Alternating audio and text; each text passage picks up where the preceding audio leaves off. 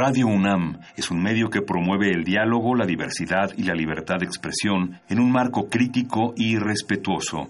Los comentarios expresados a lo largo de su programación reflejan la opinión de quien los emite, mas no de la radiodifusora.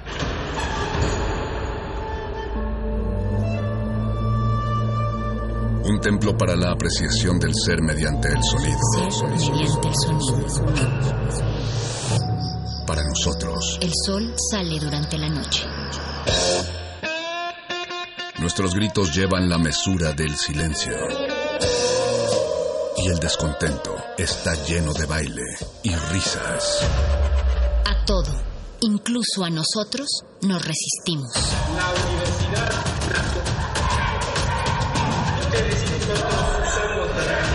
Resistencia modulada. Historia de esta ciudad, de este país, la hacemos un puñado de microhistorias. Un ecosistema de millones de organismos que se unen, a veces en un grito de justicia, otras al ritmo de los cuerpos coordinados. Somos complejos, diferentes e iguales a la vez, pero sobre todo sabemos que el respeto al oído ajeno es la paz. Manifiesto. Cada cuerpo es una revolución. Miércoles 21 horas por resistencia modulada 96.1 de FM. Radio UNAM. Experiencia sonora.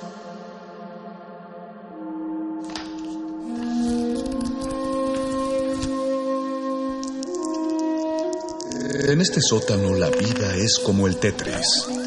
Si haces algo bien, desaparece. Pero tus errores se acumularán hasta hacerte perder. Hay quien dice que la vida solo te da una oportunidad. Aquí siempre tendremos otra vida. El calabozo de los vírgenes. Imagina que esta línea representa el tiempo. Este es el presente, 1985, el futuro y el pasado. Antes de este punto en el tiempo, en alguna parte del pasado, en la línea de tiempo se creó una tangente, creando un 1985 alterno. Alterno para ti, para mí y para Einstein. Pero, pero, realidad para todos los demás. ¿Reconoces esto? Es la bolsa en la que venía el libro de deportes. Lo sé porque el recibo estaba dentro. Estaba en la máquina de tiempo. Junto con esto.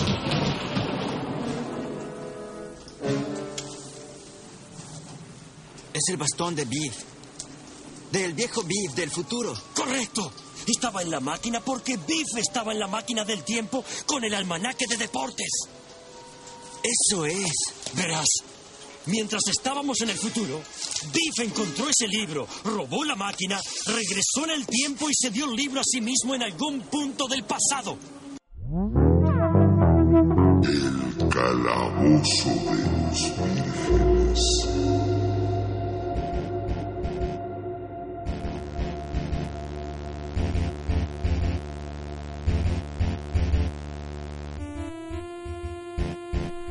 Ocho de la noche con siete minutos a 16 segundos de que sean ocho minutos de la hora ya dada. Es importante valorar el tiempo en este momento que inicia la resistencia con su primer programa de los martes, El Calabozo de los Vírgenes. Los saluda el ñoño Master, el mago conde de todos los vírgenes que estén del otro lado de la bocina del 96.1 de FM en Radio UNAM o que nos están escuchando a través de nuestro Facebook Live en Facebook Resistencia Modulada, donde les pedimos que etiqueten a sus amigos ñoños y vírgenes o que les compartan el video en su Facebook para que más y más se sumen a esta comunidad, porque esta noche tenemos la casa llena, los, los rolocutores del, del origen están aquí adentro, está nuestro explorador gráfico Gabito Pérez. ¿Qué tal? Buenas noches a todos allá afuera. Buenas noches, señor Gabo. Está también nuestro sonador sonoro, Paquito de Pablo. Adiós. Ah, sigo. Bien ya tendrá sentido, tendrá sentido. Exactamente. El berserker metalero y el favorito de todos, el perro muchacho. Hola otra vez, Conde. Hola, otro. Ah, y nuestro querido pangolín de la fuerza, el Bofes, el Víctor Adrián García Córdoba. Es un placer haber estado aquí, querido Dungeon Master. Ah, ya, ya se gastó un poco, pero bien, bien aplicado, bien jugado. Está también allá afuera en la operación técnica nuestro queridísimo don Agustín Mulia. Y en la producción está Lalo Luis y revisando la continuidad del espacio-tiempo, más ahora que nunca, Alba Martínez. También mandamos un saludo a Cris Urias que anda por ahí. Este programa va sobre viajeros en el tiempo. Eh, se supone que lo hicimos antes de que en Muerde Lenguas se tratara el tema de viajes en el tiempo, pero Muerde Lenguas viajó al futuro, entonces lo transmitieron antes. No vamos a explicar eso esta noche. Mandamos ya saludos. Es lo a más los- plausible, de hecho. Es lo más plausible. Ya mandamos saludos a los que nos eh, sintonizan ya en nuestro Facebook Live, a Hugo Irineo, a Narciso Pérez, a Yuri Carballido. Hola, Yuri. Un talibán, ah, qué chido. un talibán, saludos. Y Apolo Degel, saludos vírgenes, bienvenidos sean. ¿Acaso por la lluvia estamos en una tormenta temporal? Es una tormenta de la fuerza de la velocidad, querido Apolo, así que efectivamente hay un desfase temporal. Ustedes no lo notan mucho porque es de apenas medio segundo, aunque si sintonizan su radio al mismo tiempo que el Facebook Live, van a notar que el radio está avanzado en el futuro, distinto a, a su transmisión de Facebook Live. Ahí se va a notar el desfase temporal. Si el no, desfase temporal es peor en la página web.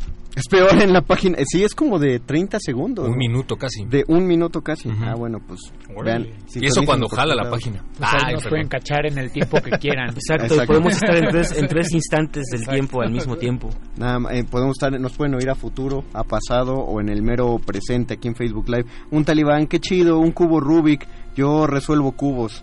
Yo no, yo no sé hacerlo con la velocidad que seguramente tú puedes, pero ver un cubo Rubik ya es un viaje a un momento eh, temporal específico. Para que ustedes nos vayan diciendo si pudieran viajar en el tiempo, a qué momento viajarían, qué estreno verían, qué, qué juguete comprarían, qué, qué franquicia empezarían a seguir desde el principio. O, o utilizarías tu conocimiento igual que Biff de volver al futuro para Ándale. volverte millonario de manera siniestra. Si pudieran cambiar un evento temporal que no tuviera gran repercusión en la historia, si es que eso es posible, ¿cuál cambiarían? Ahorita nuestros relocutores también nos van a decir eso, eso mismo. Seguimos leyendo un par de saludos de bienvenida. Hugo Irineo, yo los veo desde el futuro. Acá en donde vivo ya es miércoles 7 por la mañana. ¿Dónde estás?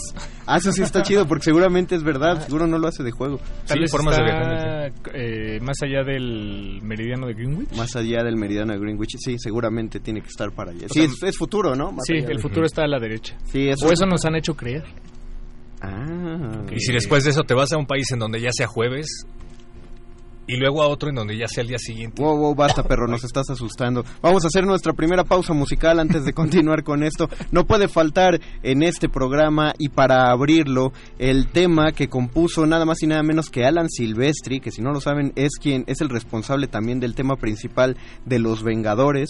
Pero antes de hacer la, la partitura de Los Vengadores y claro también de la última entrega de Endgame, hizo el soundtrack de Volver al Futuro. Entonces vamos a escuchar el tema original de las películas. Esto es El Calabozo de los Vírgenes. Todo lo divertido va acá.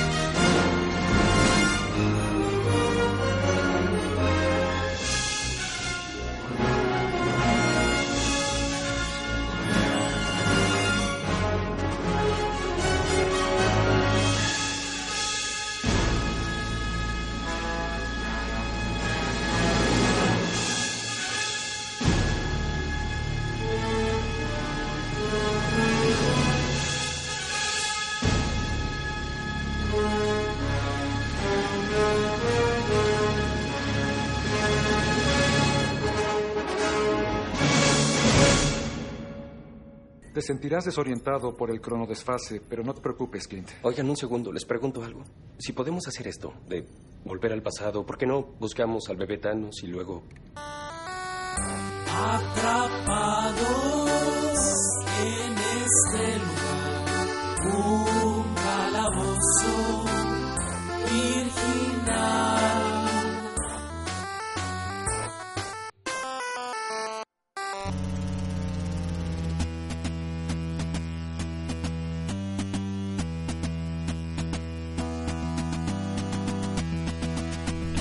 Se me olvidó darles que también tenemos un Twitter, arroba R modulada, donde nos pueden dejar sus comentarios acerca de los viajes en el tiempo. Acabamos de escuchar el tema de Volver al Futuro, compuesto por Alan Silvestri. Nos dice María Salas, chavos, hola, hola María. Hola, María. Hola. María. Apolo Deje, yo de los noventas quisiera todo el repertorio de los Power Rangers. Yo los tazos, que eran los primeros tazos que no tenían forma de tazos. eran Los como- juguetes de los Power Rangers eran bien padres. Que les Yo- podías voltear la cabeza a que tuvieran el casco. Ah, eso no- eran los originales, Sí. ¿verdad? Nunca tuve un No, Power pero, Ranger pero original. vuélvanse más locos. A ver, como... Escriban Star Wars o... Ah, güey, Todo- qué- pero todo mal. qué denso. De memoria. De memoria, sí. Eh, Ándale, es como para ir a conocer a George Lucas y decirle, por cierto, eh, es que haz primero los primeros, no hagas los primeros. Exacto, sí. ¿Por qué no empiezas con... ¿Por qué no empiezas con el primerito? Te juro que nadie se va a fijar que la tecnología no era suficiente, te lo aseguro. Salomón Brian García viajaría para evitar que Disney se convirtiera en un monstruo y comprara a Star Wars. Eso iba a pensar, justamente ¿Cómo eso quería decir, que y también difícil, decirle, ¿eh? por cierto, cuando cierto ratón venga y te quiera comprar tu compañía, piénsalo cuatro Pero veces. como dice el perro, ¿cómo harías? Sí, o sea, entiendo, entiendo que está jalada de los pelos la, la petición y la teoría, pero... Pero en el, en el supuesto de que sí se puede a la viajar, diégesis. Imagínate que, imagínate que llegas al, al pasado con el conocimiento actual, pero con los mismos recursos que vas a- Ahí- van a llegar al México de los 40. Sí, y pues, hay algo muy este, interesante. Para empezar, a mí me encarcelan por mi aspecto. Seguro. Dentro de estas paradojas temporales, que es un poco nuestro tema, y que, bueno, únicamente decir que es posible que hagamos lo que hagamos, el resultado sea el mismo, ¿no? Eso lo hemos visto ya en muchos planteamientos de este tipo de, de asuntos, pero sí quisiera decir y traer a colación ahora de la manera más ñoña y, y de verdad ñoñísima. eh, hay una parte en la introducción que hace Rubén Bonifaz Nuño a la traducción que hizo de la Eneida órale. para hablar acerca del asunto de los hados y de los oráculos y de por qué era posible predecir o adivinar el futuro, que es el principio de la tragedia. Recordemos que Edipo así se entera que, que va a matar a su padre y se acostará con su madre y trata de evitarlo, pero no puede. Eh, justamente es porque, en palabras de Bonifaz Nuño, la eternidad ya ocurrió. Por lo Ah. tanto, ya no hay forma de cambiarla en realidad. Entonces, tú hagas lo que hagas, pues la eternidad ya ocurrió, cuate. Entonces, ya por, por eso eh, eh, lo, lo traigo a cuento porque precisamente creo que ayudará a explicar un poco mucho de esta situación que tiene que ver con los viajes del tiempo. Eh, se explica muy bien, creo, en, en Endgame de Avengers. Lo explica muy bien, no recuerdo si fue Hulk o alguien de ellos, lo explican muy bien. Eh, justamente diciendo que no se trataba ¿no? de paradojas del tiempo tipo volver al futuro, casualmente, sino eh, de otro tipo de funcionamiento. ¿no? Es decir, que en efecto al viajar yo al pasado, ese pasado es mi futuro del presente. Entonces, eso me parece muy interesante tenerlo como en mente. ¿Quieres antes que, de oiga- ¿Quieres que más. el, el audio? Los- ¿Lo tenemos ese completo, para escuchar esa Si está, sería increíble porque realmente es, es algo bastante interesante como planteamiento, insisto. Aquí, aquí todo es paja mental, pero bueno. Bueno, ahora que Boff es el de Endgame, ahora que Boff se acaba de matar nuestra dinámica, no, no es cierto. Ah, perdón, perdón, No, no es cierto. lo siento. Vamos a escuchar esta explicación de, de, Hul- de Dr. Hulk acerca y, y de, de Nebula, de cómo no se puede hacer esta paradoja temporal. Suéltalo, Lalo Luis. Te sentirás desorientado por el cronodesfase, pero no te preocupes, Clint. Oigan, un segundo, les pregunto algo. Si podemos hacer esto, de volver al pasado, ¿por qué no buscamos al bebé Thanos y luego... Para empezar, eso es horrible. Y en segunda, el tiempo no funciona de esa manera. Alterar el pasado no altera el futuro. Podemos volver, encontrar las gemas antes que Thanos, y Thanos no tendrá las gemas. Problema resuelto. Bingo. Así no es como funciona. Fue lo que entendí. ¿Sí? ¿Quién fue? ¿Quién les dijo eso? Star Trek, Terminator, Policía del Futuro, Escape al Futuro. Viajeros en el tiempo. Un viaje en el tiempo, pide al tiempo que vuelva. Loco viaje al pasado. Un loco viaje al pasado, La magnífica aventura de Bill y Ted. Básicamente toda película que trata de viajes en el tiempo. Duro de matar. Ah, no, esa no. Todos lo saben. No sé por qué todo el mundo piensa eso, pero no es cierto. Solo piénsenlo, si alguien viaja al pasado, ese pasado se vuelve su futuro.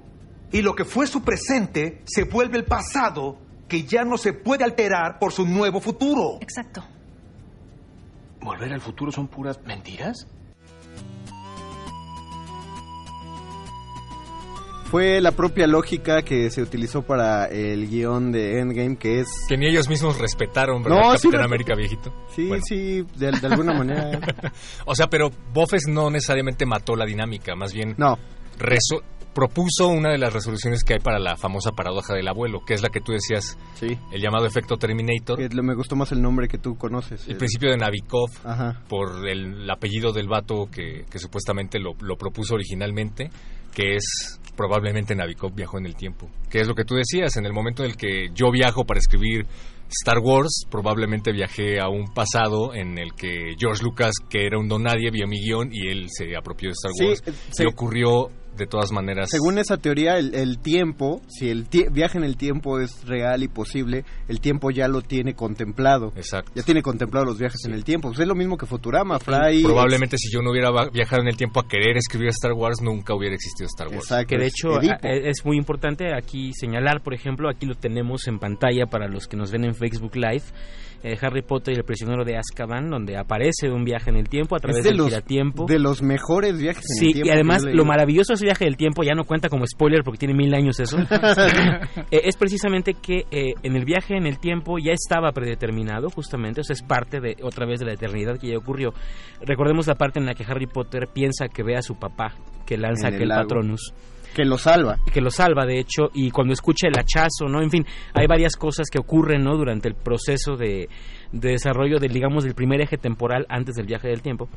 Y después cuando viaja en el tiempo se da cuenta de que en realidad todo lo que ha ocurrido y que él creyó que ocurrió es porque el viaje en el tiempo ya había ocurrido para cuando él vivió lo que digamos era el primer presente O sea, era él, él se salvó a sí mismo sin Exacto. que él lo supiera y Sí. cuando viaja en el tiempo él se salva porque se da cuenta que él se tiene que se salvar tiene para que salvar, se tiene que ver a sí mismo. viaje. Por lo tanto, el viaje en el tiempo es, es un loop que siempre ocurre, digamos, ¿no? Es, es de alguna manera darle el integrar la paradoja a la narrativa, Sí, ¿no? no- Bueno, así lo entiendo yo no poco. existe una paradoja, Exacto. más No, bien no sí lo integras. está- No, no, no dices, espera un momento, este, que eso no contradice porque en realidad no estás, estás haciendo un loop perfecto, Sí, y de un hecho creo- bucle creo, que perfecto. fue la forma en la que Rowling, por ejemplo, pudo explicar que había cosas que no se podían evitar, ¿no? Por ejemplo, eh, se planteaba que por qué no mejor atraparon a Peter Pettigrew, ¿no? Y así evitaban que regresara a Voldemort. Peter es. Pettigrew es la rata que tiene Ah, Ron sí, sí, sí, y que, que es un que animago en realidad. y que fue el que traicionó a los padres de Harry Y el Potter. que luego hace que vuelva eh, Lord Voldemort. Eh, eh, cuando se plantea esto, ¿no? Eh, eh, muy hábilmente, lo que te deja ver el libro es que, claro, eh, no funciona así el viaje en el tiempo, ¿no? En realidad no es como que puedas evitar cosas que ya ocurrieron. En realidad, ese viaje en el tiempo tenía que ocurrir, era parte del curso natural de las cosas para que lo que ocurrió en el pasado fuera posible. Lo cual es muy interesante, aunque, bueno, pensarlo demasiado puede causar una especie de jaqueca extraña, porque eh, lo que uno pensaría es, entonces, viajando en el tiempo, como señalaba nuestro querido perro muchacho, no cambiaría nada, solamente más bien permitiría que se cumplieran las cosas que ya ocurrieron. Como Terminator. Como... Si Kyle Reese no hubiera viajado al pasado, no hubiera engendrado a John Connor. Exactamente. John Connor no hubiera Que es encabezado un la gran rebelión. final de película. O Sí. sea, si te, sí te suelta un golpazo de, ah, no manches, su amigo, su papá. Y, Y lo echaron a perder por completo en la tercera. La segunda todavía No la he visto. Qué Sí, bueno, sí no la supe, sí supe que estaba chafa. Bueno, pero no la vela, vela solo por no dejar. John Connor va a volver en la próxima, otra cosa que anunciaron en la Comic Con. Ah. Pregunta Ah, del ¿es millón, verdad? ¿John Connor, Edward Furlong? Sí. ¿O no será Edward No, Furlong? Edward Furlong. ¿Ya se ¿Ah, sí? rehabilitó? Pues no, es- pues, no estaba gordo. No, No, era- estaba tenía problemas mal, de droga, sí. canijos y no sabes, este... Pues igual Hasta y le no, hizo pero- una película a Olayo Rubio, así de mal estaba. No, saludos, Saludos, a Layo Olayo. Rubio. Saludos, Mucho respeto, mucho respeto, Layo. Apolo deje el chale, ¿para qué ponen esa rola? Hoy, ahora voy a tener que ver la película otra vez. Deja tú la película a las 3. Sí, las no. de Volver al Futuro. Y están en Netflix. ¿Ah, sí? Sí, sí están. Pues Lo son seis ayer. horas y media más o menos bien invertidas. Ay, y una ¿quién- vez más, la quién tercera no le dormir? tanto. ¿La Y qué? además, La tercera es tan buena, pero no tan buena como la 1 y la Claro. 2. Está chida porque tiene vaqueros. Christopher Lee es adorable, la verdad. Sí, sí. Me cae, me cae mal Clara, no sé por qué. La, la, la Te heroína. entiendo, te entiendo. Pero, pero está chi- Por maestra, dice la Loli. Me Este, cae mal el protagonista. Apolo deje, el de Star Wars no hay pierde, desde su comienzo en cualquier época hay de sobra. Vámonos, fuertes declaraciones. Narciso Pérez, Sí. también se plantea en Terminator, si Skynet no manda a Terminator a matar a John Connor, John Connor no nace. Así es. Lo dijo Narciso, no sabemos si Narciso lo dijo antes que el perro o después. Porque lo leímos después. Se notan, notan cómo es un viaje en temporales. Pero no importa, se dijo. A ver, no pero- importa, pero- se dijo. Hugo Irineo, esa misma lógica de Avengers es la que tiene Dragon Ball Z. Sí, porque Trunks cuando viaja en el tiempo no es su propia línea Sí, temporal. ¿no? De hecho, en, en la Bridge se burlan de eso porque cuando viaja al pasado, Bulma se queda esperando después y dice, bueno, ahora voy a descubrir si es un mundo paralelo o si es la misma línea del tiempo. Changos. Pasan Claro. cinco, cinco segundos y dice, ah, maldita sea. Sí. Solo No funcionó. Solo viajo. De hecho, Akira Toriyama se basó abierta y explícitamente en Terminator para hacer esa saga, ¿no? La prueba es el Androide 16. Los que es androides, justo, sí. ¿no? Una parodia de Arnold Ay, Schwarzenegger. sí, sí. Mira, no, nunca lo había notado. Uno Es siempre verdad. aprende algo. Y la cámara del tiempo también es como un viaje en el tiempo. Es más bien como quedarte Es como en el quedarte tiempo. varado en el tiempo. Que también es lo que como da más moverte miedo. en el tiempo, ¿no? Sí, ah, pero- la, la habitación del tiempo, claro. Esa me, me donde encanta. entrenaban lo de un año en, En un día. en un día. Porque además, esa es una de las... ¿vi- ¿Vieron los documentales de Dragon viajes en el tiempo de Stephen Hawking? No. No. O sea, él propone que, mediante una teoría muy compleja, básicamente propone que si tú le das vueltas a la Tierra más rápido de la que ésta gira sobre su propio eje, entonces podrías bajarte de un tren, por ejemplo, que es el que le está dando las vueltas a la Tierra, y descubrir un mundo completamente nuevo, porque la Tierra giró más lento y tú... O sea, va- viajas en el futuro y esa es la forma Wow. que más se aproxima. Sí, eso Ah, es un es poco cierto, el- sí. el- Meterte a la habitación del sí. tiempo, que ahí adentro pase un año que para ti se sintió como un día. Pero bueno, en el caso de la habitación del tiempo descubrirás el mismo mundo que dejaste. No, porque solo pasó un día. O sea, Sí, sí, es cierto, justo es la teoría está como que encapsulado en un espacio separado. Más bien, más, más bien eh, la que propuso el perro te pasaría como si te congelaran en el tiempo, Poquito, sí. como como en Dread, se llama la, la de Ah, la de Stallone. La de Stallone, sí. No, es la de... Wesley- no, ¿cómo Ah, el juez el demoledor, El demoledor con sí. Wesley Snipes. Oh, te- peliculón también. No, la Dread de Stallone. Creo, no creo que creo que es no sí la del demoledor creo que es la que más certeramente ha predicho el futuro Sobre todo por las conchas del por todo baño. por todo te- todo todo se aproxima o sea yo ya veo este Taco Bell en todas las esquinas Multas Oigan, por groserías. multas por grosería Yo, yo quisiera hacer aquí un, un apunte que, que, que traigo muy antojable, Dinos. creo yo. Y es que... pero vamos a hacer que- una pausa no, Ah, a no, pausa. cierto. bueno, tal vez antes de la pausa, sí. No, no, no, eh, no.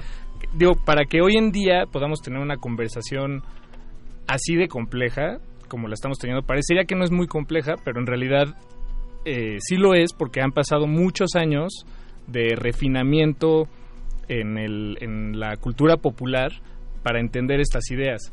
Eh, en realidad la idea de viajar en el tiempo no siempre ha existido eh, en, en la humanidad, en la cultura, en la literatura, en la, este, eh, es decir, a- en la Edad Media no se hablaba de viajar en el tiempo, tal vez se hablaba de, de la eternidad, ¿no? De, de- o de quedarte dormido. Por ahí hay un cuento, este, eh, me parece que es chino, de, de un de alguien que se duerme y se duerme años y años y años. Y bueno, pues sí, es una especie de viajar en el tiempo, en el futuro. Se despierta en un mundo que no conoce. Pero, por ejemplo, no existía la noción de meterte una máquina y viajar hacia atrás a una fecha específica, ¿no? Y, y, y- y bueno, y empezaron a surgir estas ideas. El, el, el- el punto donde podemos ubicar esa idea y cómo nació es en la, en la eh, novela de La máquina del tiempo de H.G. Wells. Ajá. Eh, y, y de ahí se desprenden ya, se- se han desprendido muchas distintas ideas de, de cómo sería viajar en el tiempo en una, en una narrativa y, y con ello las paradojas, ¿no? Este, eh, que, que, que vienen im- implícitas o lo, lo que podría generar.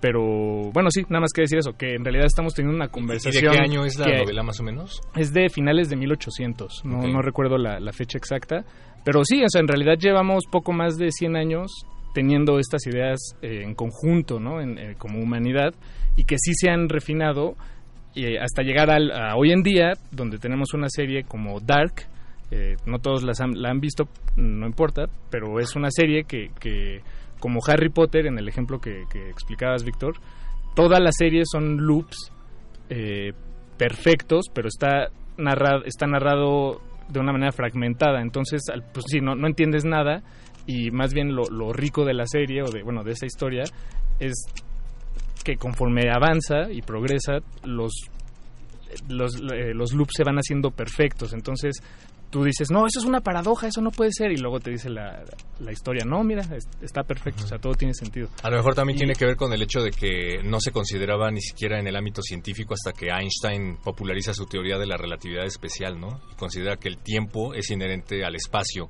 Entonces todo el mundo empieza a volverse loco con su teoría de que el tiempo es Ujú. curvo, el espacio-tiempo es curvo, pues. Pues incluso la física, por ejemplo. Y eso es también a eh, finales del siglo XVIII. Hay, hay un ejercicio que me encanta. ¿18? No, 18, 19. Pues Einstein. Ajá, Corríjame. Veinte. Soy viajero del Veinte. tiempo, y la verdad. Hay un ejercicio que, que me gusta mucho, que, que he encontrado en, en varios textos, y es imaginar una mesa de billar vi- vista desde arriba, tenemos una cámara, estamos grabándola, se, se, se hace un tiro inicial con la pelota blanca pegándole al resto de las pelotas, las pelotas se mueven, tal vez una se... digamos que ninguna se cae, este, pero todas se mueven.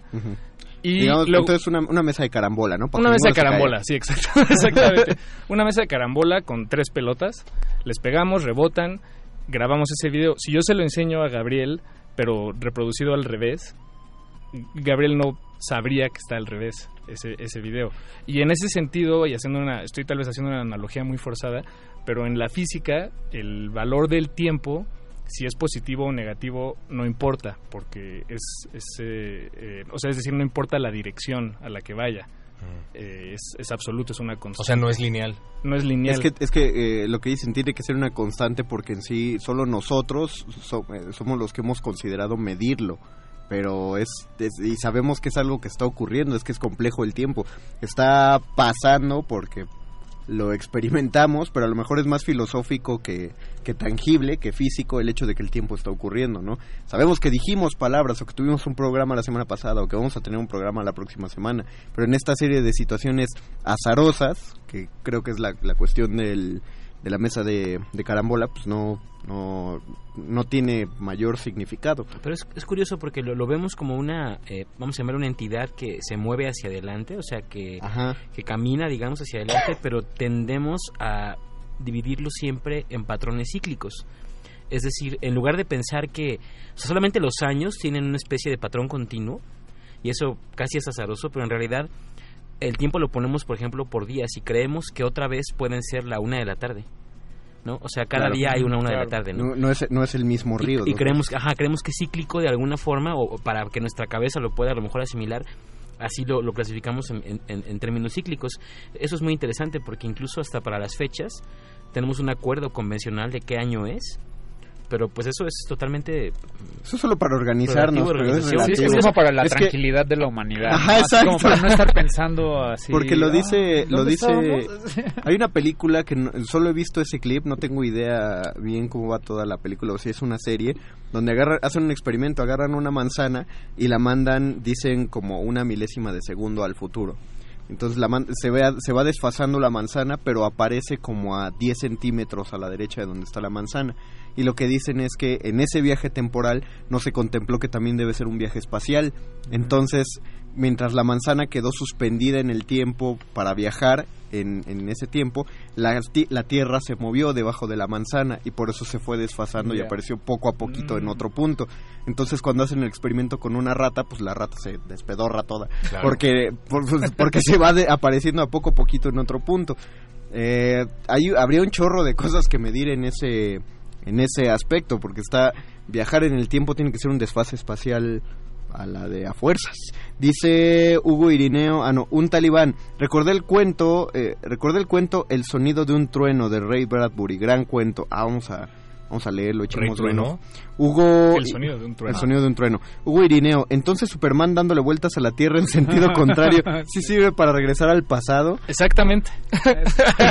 es que, es que igual y sí podría regresar al pasado. El problema es que en lo que plantearon en la película fue que hizo retroceder el Sí. tiempo. Hubiera sido más factible que Superman viajara al Exacto, pasado sí. en lugar de que la De que Tierra... la Tierra todos Pero, parejos. Sí, según porque hubiera está, causado- lo, lo ven como si fuera un VHS, ¿no? Exactamente. Así, o sea, le da vuelta hacia el otro lado de la Tierra y todos así y todos va- sí, sí, hacia to- atrás. ven, ven la- las lógicas de la física como una cinta Exacto. de Y VHS. si sí hubiera pasado eso, ¿cómo lo hubiéramos vivido nosotros? no, los hubiéramos, Supermans? no nos hubiéramos dado cuenta. Pero sí, ¿no? De repente todo está yendo al revés. No, pero no, lo- pero es que es la No, porque es la percepción que tiene Superman del tiempo, no Exacto. nosotros, ¿no? O sea, por eso Lois no dijo, no manches, me acabo de morir, pero de pronto no. O sea, está No súper boba la premisa de la película, pero Está- me está quiero imaginar bobísima. que no- nosotros no nos hubiéramos dado cuenta. Digo, lo, eh, quejen de, eh, quéjense de eso, ¿no? Si se quieren quejar de películas de superhéroes, esa, esa resolución. Los pensamientos también viajan. También vamos. Si hubiera estado Lo que sí padre. es plausible que es una vez más que dándole vueltas a la Tierra desde una, desde una distancia determinada con respecto a la Tierra, hubiera viajado pero hacia adelante, como en Lo- Interstellar. pero, pero lo curioso Ah. es que cuando, cuando él viaja, ¿no? En el tiempo hacia atrás, o sea, qué curioso de esto. ¿Por qué Cuernos no olvida para qué viajó? Que Sí, tendría que haber... ¡Ah, wow! O sea, no, que haber llegado a decir... Exacto. Espera, y Joder, ¿no? Exacto. Ah, Sí, se murió Luis. Exacto, sí, porque en realidad, o sea, pensemos en eso, ¿no? O sea, en realidad, aquí lo interesante es pensar que en realidad no es el tiempo lo que regresa. Y eso es todavía más truculento, porque si uno es capaz de desplazarse en el tiempo en sentido contrario a su dirección, digamos, normal, y uno es, es hábil para regresar en ese tiempo, entonces quiere decir que uno ha podido viajar o más rápido que el tiempo hacia el futuro o más lento que el tiempo hacia el pasado, lo cual genera un problema y es ¿realmente es el mismo tiempo del que yo he salido? ¿O es otro tiempo? Que es lo que plantea también Endgame, ¿no? Que es otra línea Claro. temporal. Eh, Eso, eso eh, es, me parece que una de las grandes dificultades del asunto del tiempo, porque recordemos que, aún considerando la teoría de Einstein, hay que pensar que hay, tiene que haber desplazamiento en el espacio. Ajá, porque el espacio es simultáneo al tiempo. O sea que sí es plausible que la Tierra girara hacia el otro lado. No, de hecho, eso es totalmente un disparate. Sí, no, hubiera- creo que creo que alguien alguien había Porque además, porque además se requiere de mucha energía, mucha fuerza y sobre todo moverla hacia el sentido contrario solo hubiera No, o sea, generado... exacto, cataclismos naturales. Pues, mira, en el mejor de los casos, porque en realidad hubiera generado como un... Ah, qué curioso, ahora el sol se movió al revés, pero nada más... O No, sea, igual hubiera pasado algo como decían en Pinky Cerebro, o sea, un frenón de la Tierra hubiera hecho que todos salieran volando del planeta. Ah, la verga. Por Claro, bro, estás ignorando Pero la Tierra 50 es leyes de plana. gravedad, pero, pero sí entiendo tu Ay, pero, está- pero estamos hablando de que tipo lo, le lo dio... que sí podría- podría- claro, lo que sí podría pasar es que ahora sí le daría el sol a, le entraría el sol a, a mi cuarto. Sí. Eso es lo mejor del viaje. No, Pero la Tierra es plana. Bueno, ¿no? es que depende, es que depende cómo lo gires, o sea, en qué, sobre qué eje. Salomón Brian García dice, pero acorde, si con los viajes en el tiempo no se podría cambiar nada en ese caso, el destino existiría y sería inamovible, ¿no? Eh, No, tú puedes cambiar tu destino. Sí. Siempre. Pero con, ello. pero con decisiones. Lo, lo que pasa es que lo que decía Paquito de lo que enseña la máquina del tiempo de H.G. Wells es que hay eventos. Sí, lamentablemente ahí la, la cuestión de destino está puesta, pero eh, usemos no usemos la idea occidental del destino, que es lo, que es la predestinación de a mí me va a pasar esto o a fulano le va a pasar esto, sino la idea oriental de destino. En la idea oriental de destino uno uno construye su vida con una serie de decisiones que al final te van a llevar a un destino, pero basado en muchas decisiones, no solo una. Entonces el hecho de que regreses al pasado y cambies una sola acción realmente no te está ayudando en nada. Es una cuestión de probabilidades, ¿no? Pensemos, por ejemplo, en el día de hoy que venía yo caminando hacia la radio y me gritó mi querido amigo Gabo Pérez, me dijo por mi ¡Vámonos! López, ¿no? No, no les podemos decir que le grité. Me me y, y claro, ahora pienso, ¿no? Quizá volvía en el tiempo, ¿no? Y consigo que, que me dijo, ¿no? Es que te hubiera invitado unos chetos, me dijo. A lo mejor regreso en el tiempo, ¿no? Y le hago caso a Gabo Pérez pensando en que voy a invitarme unos chetos, pero hay una pequeña diferencia. Gabo no sabía que me iba a invitar unos chetos de haberle hecho caso. Exactamente. Entonces no me hubiera invitado a los chetos. E- Eso es súper crucial. Igual a lo no me mejor nos vemos, nos encontramos, me saluda y me dice, ah, bueno, chido, ahí te veo. Y, y mis chetos, o sea, ¿no? Exacto. Pero una Dice, pequeña Yo no te puedo garantizar nada de mi pasado. ¿vale? No, una, una, una pequeña acción es determinante, sí, perro, pero solo porque ya ocurrió.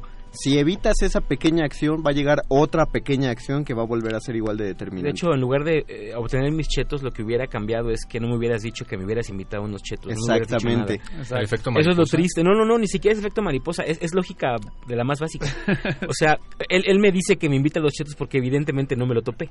Hay un ejemplo que, que a mí me gustaba ponerle a mis alumnos de la prepa eh, para explicarles la tragedia, que era justamente eso. Yo les decía, piensen en todas las casualidades, entre comillas, que pasaron en su vida para que conocieran a la persona que les gusta o la persona con la que andan.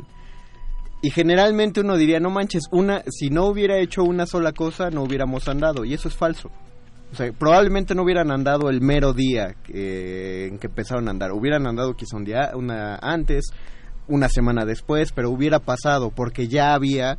No, no puedes negar con una sola cosa algo que los dos llevaban forjando de tiempo. Porque eso es eso es pensar eh, que todo es lineal, ¿no? O sea, que primero pasó esa cosa, pero en realidad No, eso- es una simultaneidad de, de eventos. Eso es, eso es ser irresponsable. Eso es pensar que una sola de tus acciones es la que Claro. te trajo una sola, una Eso sola no de es ser irresponsable, es tener un ego del tamaño del universo, porque es como que realmente una, de las, una cosa que hayas hecho en tu vida podría cambiar el curso de la historia. No, man. Son muchas cosas que haces en tu vida Bueno, las pero- que cambian. Pero, cursos. pero si es egolatra porque finalmente tú eres el centro de tu universo, ¿no? Pudo haber cambiado d- No, dramáticamente por ahí, el curso tengo, de tu existencia. Por ahí también tengo una cosa donde uno sí es el centro del universo, pero a ver si da tiempo. eh, de- Lo lo que sí no vas a cambiar es el hecho de que vamos a terminar muriéndonos todos y el Bueno, planeta ya, lo- se ya lo decía listo. Que todo morirá cuando yo muera. Imposible pensar de otra manera. Apolo deje, lo sabía, entonces sí es posible. Bravo por Superman.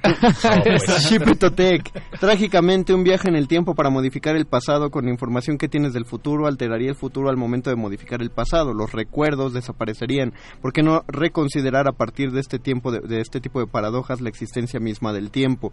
Sí, en teoría un viaje en el tiempo es inmune al mismo tiempo que está cambiando dentro de sí. O sea, lo que dijo Gabo, que no, lo dijo Víctor, que, que si viaja, que si Superman retrocede el tiempo, tuvo que haber borrado sus propias memorias de lo que ocurrió. Pero ningún viajero en el tiempo que cambia su futuro o su presente eh, borra sus propios recuerdos. Es que está ahí la noción de que Es al viajar en el tiempo tú te separas del tiempo y te Ajá. mueves y Marty- te recolocas. Marty ¿no? McFly Pero- cuando regresa y su familia ya es triunfadora y bien chida, él no recordaba nada de su nueva vida, no como el tipo del efecto mariposa que cada vez que cambiaba su tiempo tenía como un ataque al cerebro que le hacía sangrar la nariz en lo que su cerebro se reconfiguraba Eso, de para hecho, es un absorber detalle- los nuevos recuerdos. Es un, gran detalle sí, de no- narración. Es más o menos lo que le pasaba a Flash en Flashpoint, ¿no? Llegó un momento en el que se estaba empezando a adaptar a la época y decía, no, tengo que volver a mi tiempo antes de que me adapte Sí, por completo aquí. Dice Alejandro Rodríguez Castillo, deben leer La física del imposible, que explica todo lo que se acaba de decir. ¿De quién es el libro? Eh, ahorita que nos diga. Eh, Cecilia Méndez Arias, carita con corazones. carita Eh, con corazones. Apolo Degel, ¿se harán más bolas al ver Flashpoint de DC? Dígase el cómic o la película animada. Ahorita hablamos de Flashpoint. Ahorita hablamos de Flashpoint Vamos a hacer eso una... también integra el multiverso. Sí, vamos y, y, y de- disparó una serie de eventos en el DC Rebirth, los últimos, las últimas publicaciones de DC. Vamos a escuchar otra rola que es también bien necesaria oír. Estábamos oyendo de fondo una versión de 8 bits del tema de Doctor Who y ahora vamos a escuchar otro tema fascinante que no me acuerdo quién compuso, pero pues es el tema de Terminator, pero el de el día del juicio final, el, imp- el imperdible. Regresamos al calabozo de los vírgenes, todo lo chido estará aquí.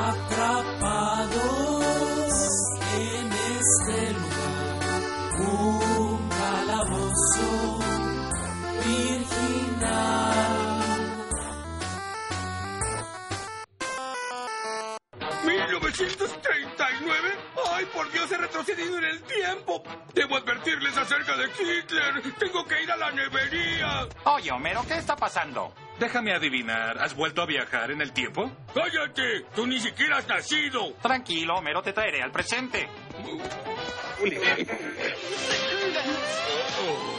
¡Ay, vaya! Me encanta verlos, chicos. Ellos fueron hombres sin sombrero, o como se conocen hoy, hombres sin empleo. no insistas con eso, Marty. No pienso hacerlo, me quedaré aquí.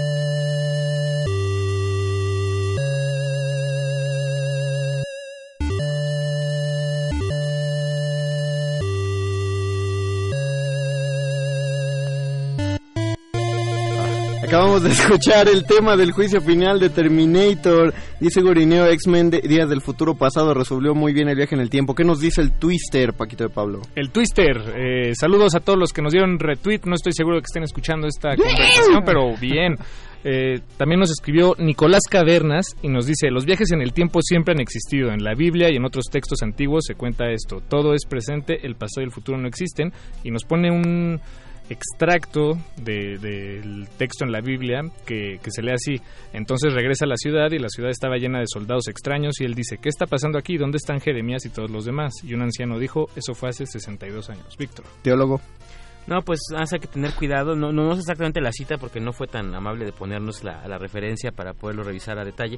Pero bueno, recuerden que eso no significa nada en términos de que en la Biblia la gente podía vivir muchísimos años. El Matusalén vivió más de 800 para poderlos meter, digamos, en la narrativa bíblica. Oye, ¿por qué este fulano apareció aquí y luego en este otro acontecimiento? Exacto, entonces, con ah, pues, sí, tal cual. Y, y ojo, ojo, aquí quiero ser súper claro. No estoy hablando en ningún sentido mal de la Biblia, solamente estoy poniendo la Biblia en la dimensión de lo que es un texto hecho por humanos con propósitos mitológicos y propósitos de eh, cosmovisión. Y medio ridículo a veces. Como ¿no? tal. Ah, tan ridículo como Eso cualquier otro libro, ¿no? Sí, como- Pero como no, en realidad eso 2. no tiene nada. No, no, no, no, no, no. No, no, es, tan, es 2, tan no. ridículo como el Silmarillion de Tolkien si lo ponemos así. Entonces yo ahí diría, no. Pero, pero sí, y más bien eh, lo que decía yo fuera del aire es que en todo caso, lo que sí podría considerarse parcialmente viaje en el tiempo, con todas las reservas, es el libro de Revelaciones o Apocalipsis a- al apóstol San Juan, cuando a él lo llevan a presenciar ¿no? el fin de los tiempos y el juicio final, para que él pueda escribir acerca de ello el libro que, que- que con el que cierra incluso el Nuevo Testamento. Eso sí, porque se supone que, o en la cosmovisión judeocristiana, bueno, no judeocristiana, no, cristiana nada más, así es como va a ocurrir. Es decir, no, no hay nada que podamos hacer para cambiarlo y puesto que así va a ocurrir, mucho cuidado con esta perspectiva, puesto que así va a ocurrir, lo único que sí podemos hacer es garantizar que ese día del juicio seamos juzgados a favor y no en contra. Y eso tiene que ver también con el concepto de que el viaje en el tiempo no aparece en la Edad Media y en, en periodos afines. Recordemos que la eh, ideología coincide con la- el sistema de creencias y es cristianismo total, totalmente, o sea, es cristianismo de Estado. Y el cristianismo no permitiría jamás concebir un viaje en el tiempo porque en realidad ya todo está escrito y tú solamente buscas Sería una salvarte, herejía. Salvarte, de, sa- salvarte de, de un destino fatídico que sería ser juzgado eh, en contra, ¿no? Es todo lo que puedes hacer. Eh, en este Valle de Lágrimas, recordemos que es la concepción cristiana del tiempo, por lo tanto no es de asombrar que no se pensara en, una, en un viaje en el tiempo, en modificar el tiempo, porque eso corresponde y está en el fuero de eh, únicamente del omnipotente, en este caso de Yahvé, Jehová o el nombre que ustedes quieran darle, por lo tanto no es de extrañar y claro, no era una preocupación colectiva, se vuelve colectiva cuando el cristianismo empieza a desplazarse y aparecen cuestionamientos hacia la, la divinidad. Y al cuestionar la divinidad, pues cuestionas todo aquello que es dogmático en la divinidad, el tiempo, el espacio, la naturaleza de las cosas, y es entonces cuando puede surgir el pensamiento de viajar en el tiempo, cuando eh, Dios deja de ser omnipotente, o en palabras de Nietzsche, cuando Dios por fin ha muerto. Y bueno, déjame acelerar unos cuantos años después de, de- de ese evento. O Bueno, de, de- de hecho, en realidad es en la macrohistoria casi simultáneo. Pero poder empezar, para que George, digo, perdón, H.G. Wells pudiera escribir La máquina en el tiempo, pues ya tenía él que, que en su cosmovisión y en su imaginación eh, o sea, en el mundo estaban sucediendo cosas que le permitieron llegar ahí, ¿no? Este, ya estaba la, estaba empezando la revolución industrial en, en Europa, bueno, no, no empezando, más bien ya en, en un auge que, que la revolución industrial eh, Sí, que te- implica, por ejemplo, un eh, acortamiento de distancias, ¿no? O sea, ya tenemos ya llegar del punto A al punto B no nos toma tres días, Ellos- nos toma unas cuantas horas. Ellos, Y- y ellos- empezar- sí. perdón, perdón, eh, no, no, dilo, ellos, Conde, por favor. ellos vivieron como nosotros lo de los celulares, en un breve periodo de tiempo un realce tecnológico enorme, entonces les les daba más chance de ver para adelante. Sí, exacto. No, no es, no es coincidencia, es... O ya se este, querían escapar de su realidad. No, más recordemos que, que la, la máquina de vapor e inventos de este tipo permitieron pensar y concebir, ¿no? Que el humano podía, por ejemplo, desplazarse a velocidades que de verdad eran absolutamente inconcebibles. Eh, por eso ahora nos asombra mucho, ¿no? Ciertas cosas de la tecnología contemporánea. Es un poco esa misma coyuntura, ¿no? De, de poder pensar en cosas que antes eran realmente, realmente imposibles. Exacto. O sea, simplemente pensemos en cuánto tiempo tarda en llegar la señal de Wi-Fi o la señal de datos móviles. Y bueno, si pensamos en la cantidad de información que se transporta, pues claro, si yo consigo convertirme en esos parámetros de información, podría transportarme a la misma velocidad. Eso no se concebía antes porque, claro, no había manera de pensar en grandes distancias. Eh, eh, eh, la Tierra era infinita. Ahora lo infinito es el universo y eso aún lo tenemos en duda. Te, te daríamos muchos puntos por tu comentario, Víctor, pero Twitter no opina lo mismo. Aparentemente hay, Eh, ¿Cuál, cuál, cuál, cuál? hay, hay un Twitter por ahí, hay un tweet por ahí que nos recordó, nos hizo un viaje al pasado. de- Ah, nos, hizo- nos hizo un viaje al pasado. Ah, bueno, ah, nada más, tenemos otro mensaje que acaba de llegar de...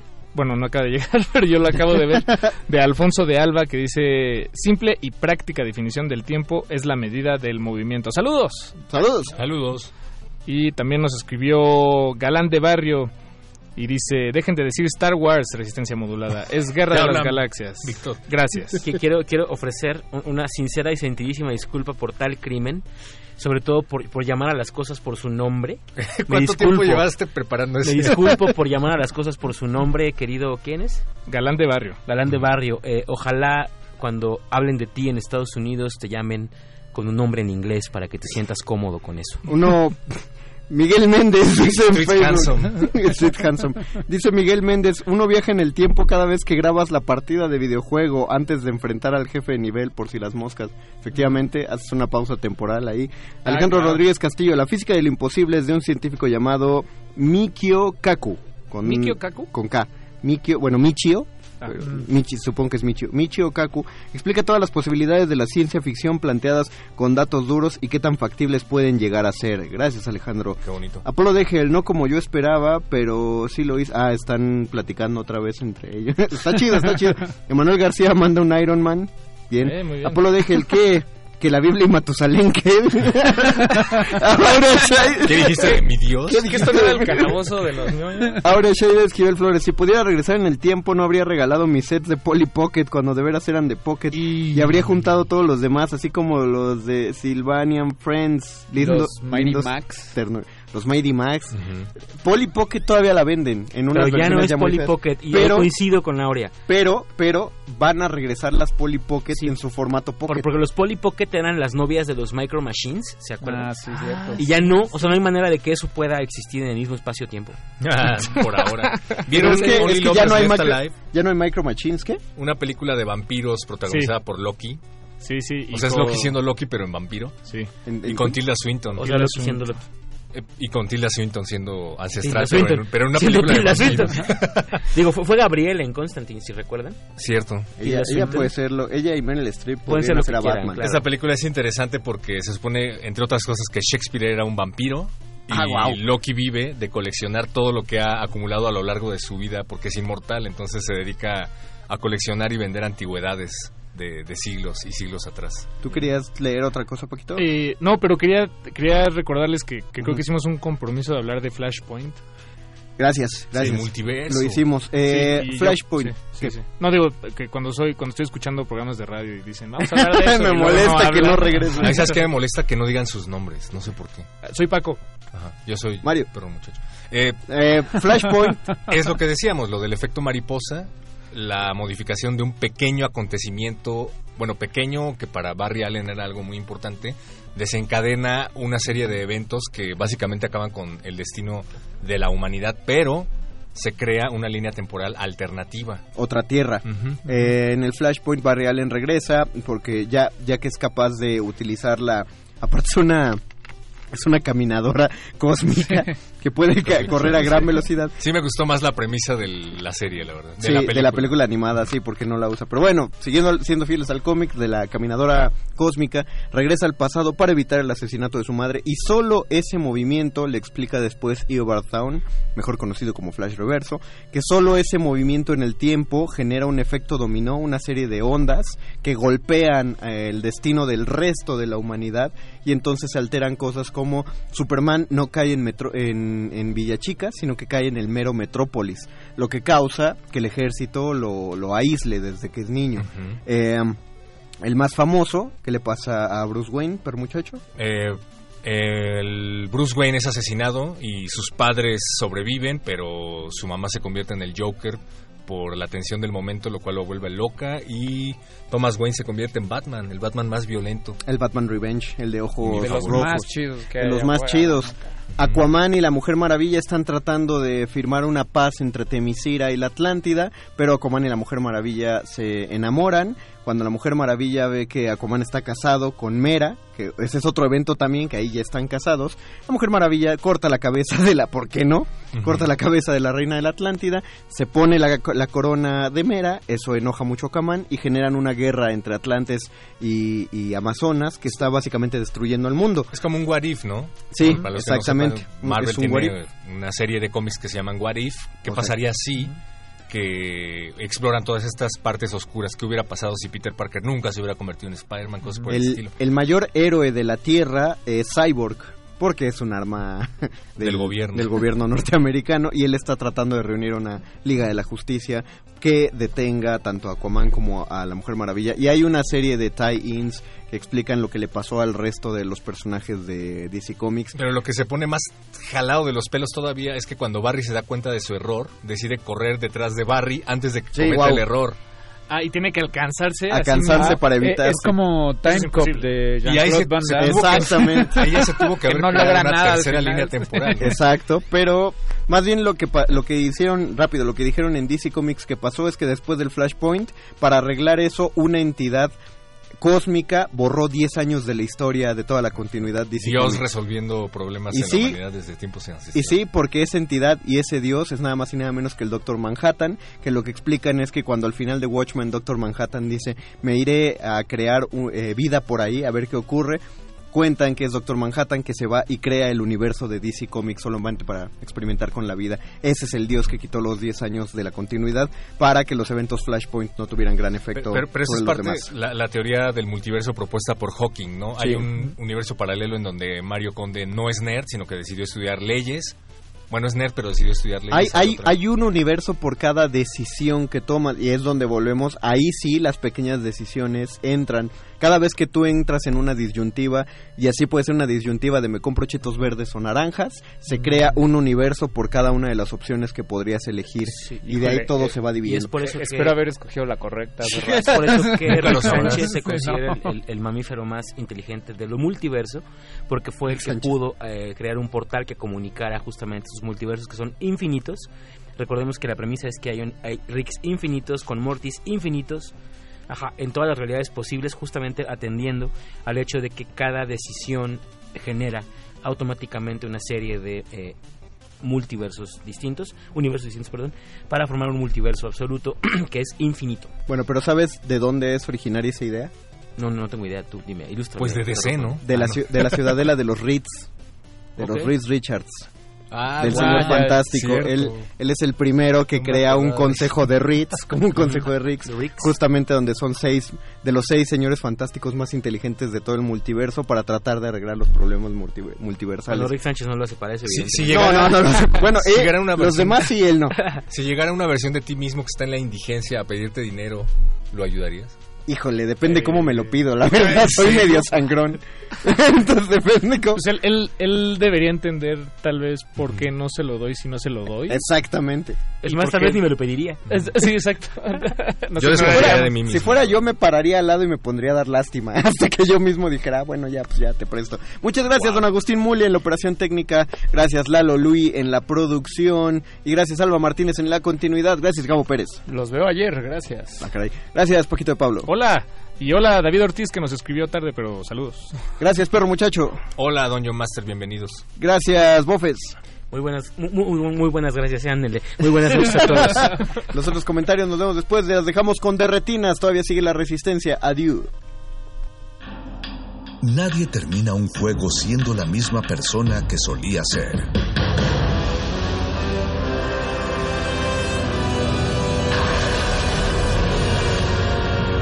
Seamos alguien más.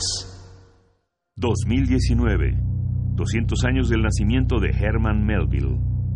Dentro del clásico literario Moby Dick, el autor se encargó de explicar en manera detallada la importancia de las ballenas dentro de las historias náuticas en la vida de los marineros. Es así que retoma principios y conceptos de múltiples autores, además de constatar que la mítica ballena blanca es realmente lo que se denomina como cachalote, debido a sus características físicas como una cabeza prominente y cuadrada. Por otra parte, debido a la época y las creencias religiosas de ese entonces, Melville recurre constantemente a la comparación de Moby Dick con el personaje bíblico Leviatán. Allí van los barcos. Allí está el Leviatán a quien has creado para que jugara en el mar. Salmos 104, 26. Herman Melville, 96.1 FM, Radio UNAM, Experiencia Sonora. Tres veces maullará el gato atigrado.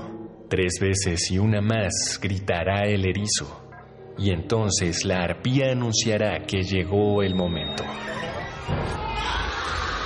Como cada año durante esta alineación planetaria, lo más oscuro del cine contagiará nuestra ciudad y nuestra estación de radio. Macabro, Festival Internacional de Cine de Horror de la Ciudad de México, llega a Radio UNAM. Durante todo el mes de agosto, acude a la sala Julián Carrillo para sufrir con la exquisita selección de este año. Te esperamos en Adolfo Prieto 133, en la Colonia del Valle, cerca de Metrobús Amores. La entrada será libre. Consulta fechas y horarios en www.macabro.mx y en www.radio.unam.mx. Invitan Macabro, Festival Internacional de Cine de Horror de la Ciudad de México y Radio UNAM. Experiencia sonora. Teatro Gótico. Y Radio UNAM presentan.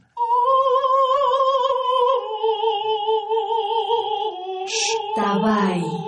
La sombra, basada en textos de Edgar Allan Poe. Dirección Eduardo Ruiz Aviñón. La Shtabai es una hermosa mujer que seduce a los caminantes nocturnos con su voz. Para después asesinarlos cruelmente.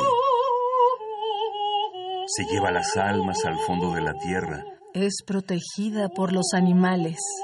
Es una encarnación femenina del diablo.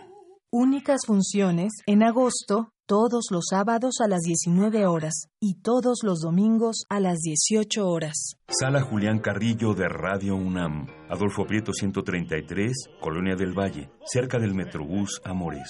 Radio UNAM, Experiencia Sonora.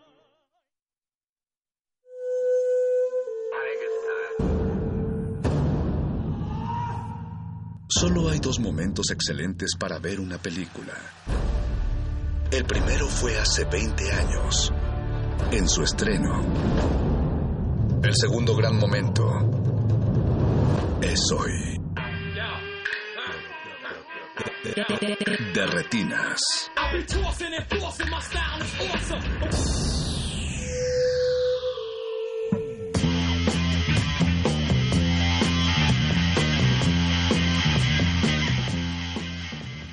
Buenas noches y bienvenidos a De Retinas. Mi nombre es Rafael Paz y los voy a estar acompañando hasta las 10 de la noche. Vamos a estar hablando de cine como todos los martes y aquí a mi derecha está Jorge Javier Negrete. ¿Qué tal, Rafa? Buenas noches. Y Alberto Acuña Navarijo. ¿Cómo estás, Rafa? Buenas noches. Chicos, como casi todos los martes vamos a hablar de cine mexicano y en este caso de una comedia que se estrena el próximo viernes 9 de agosto. No, 8 16 de agosto. 16, 16 de agosto, perdone. Ya estoy este, cuatrapeando las fechas. Bien, a lo mejor sale el 8 en piratería. Ojalá no. Pero bueno, como ya escucharon, tenemos aquí al director de Mentada de Padre, Fernando Robsar. ¿Qué tal? ¿Cómo, estás, Fernando? Gracias por la invitación, muy feliz. Bueno, uno de sus dos directores, porque el otro es Mark Alasraki. Así es, es una codirección. Que y bueno, vamos a estar hablando de tu película esta noche. Para aquellos que no hayan tenido oportunidad de ver eh, pues los materiales promocionales, Mentada de Padre, se trata de un hombre eh, con algo de dinero de Querétaro, que se llama ah, Don Lauro Márquez Castillo, interpretado por Héctor Suárez, que pues eh, fallece, tiene un accidente, y sus cuatro hijos, que son unos pusilánimes. Así es, así es. Qué bonita palabra. Bien dicho. Sí, sí, no, o sea, es que así es, esa es la palabra. Tienen que eh, pelearse por su herencia mediante un reality show eh, radiofónico porque la película está ambientada en los años 40. Así es, Fernando. Así que bien, lo, creo que te voy a llevar a todos lados. me, me preguntan a mí y yo digo, es que es un reality, bueno, es un concurso, bueno, hay una herencia, y lo acabas de decir. Según no hay actores. Exacto. Según yo había actores ese día.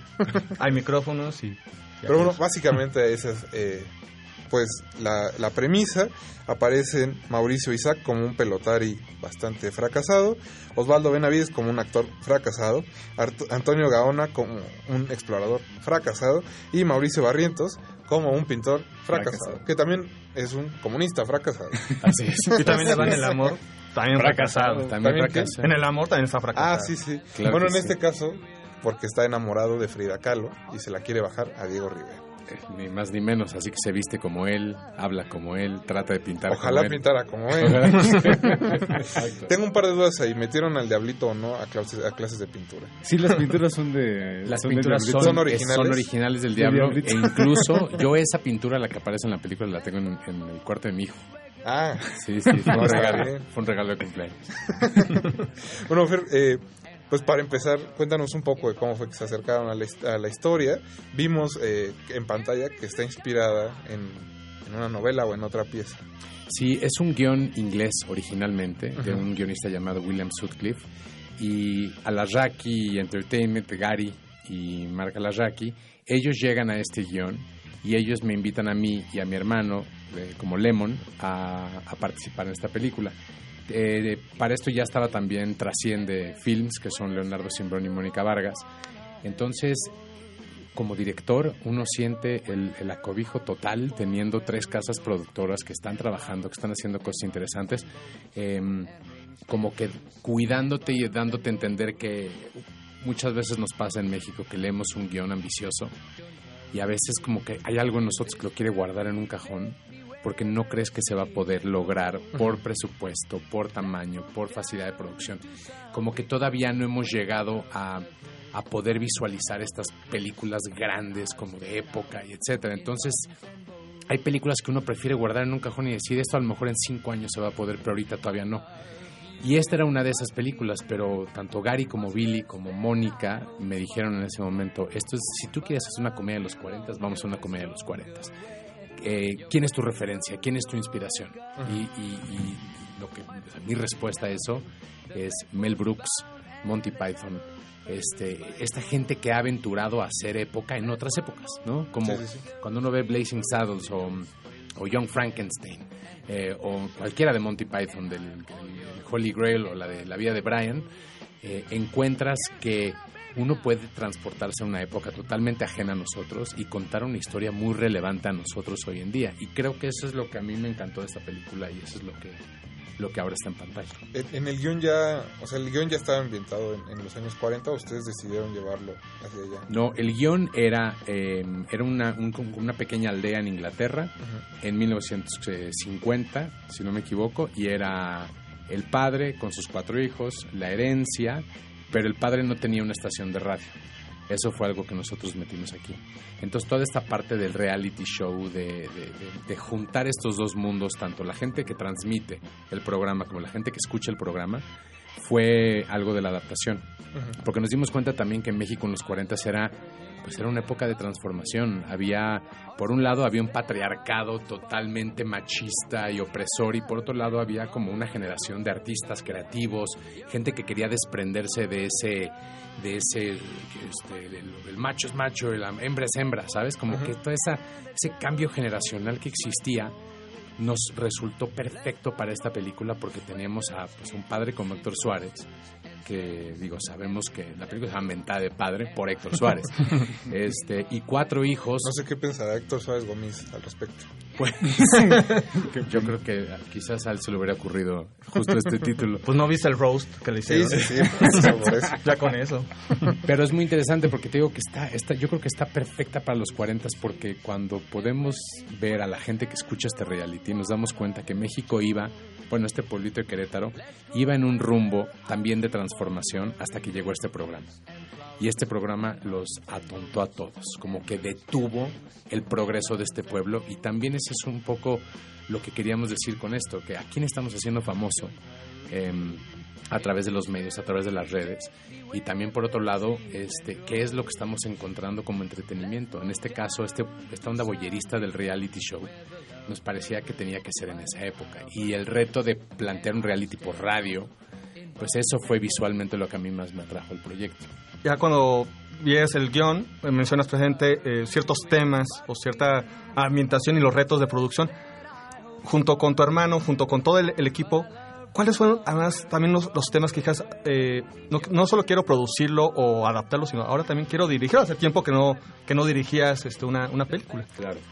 Pues justamente fue un poco por eso. Llevaba tantos años haciendo series, este, desde Paramédicos hasta Señor Ávila y ahora Monarca con Netflix, que mm, perdí, eh, como que de alguna manera perdí esa, en, en mi memoria esa, lo exquisito que es hacer cine como que lo detallista que es hacer cine. A veces uno cuando hace series estás pensando, ah, es el capítulo 2 de la temporada 2 de no sé qué, el personaje viene de acá y se va para acá y como que entras en un en, como que entras en un viaje muy largo de la vida de uno o varios personajes, pero cuando uno tiene chance de hacer una película uno se detiene, se detiene y cuentas plano por plano, sabes, toma por toma y de alguna manera recuperas lo, la estética y lo preciosista que es este medio, que a veces lo hacemos muy rápido cuando son series. O sea, para darte un ejemplo, una película se, en una película filmamos tres páginas de guion diarias. Uh -huh. Ese es como el promedio.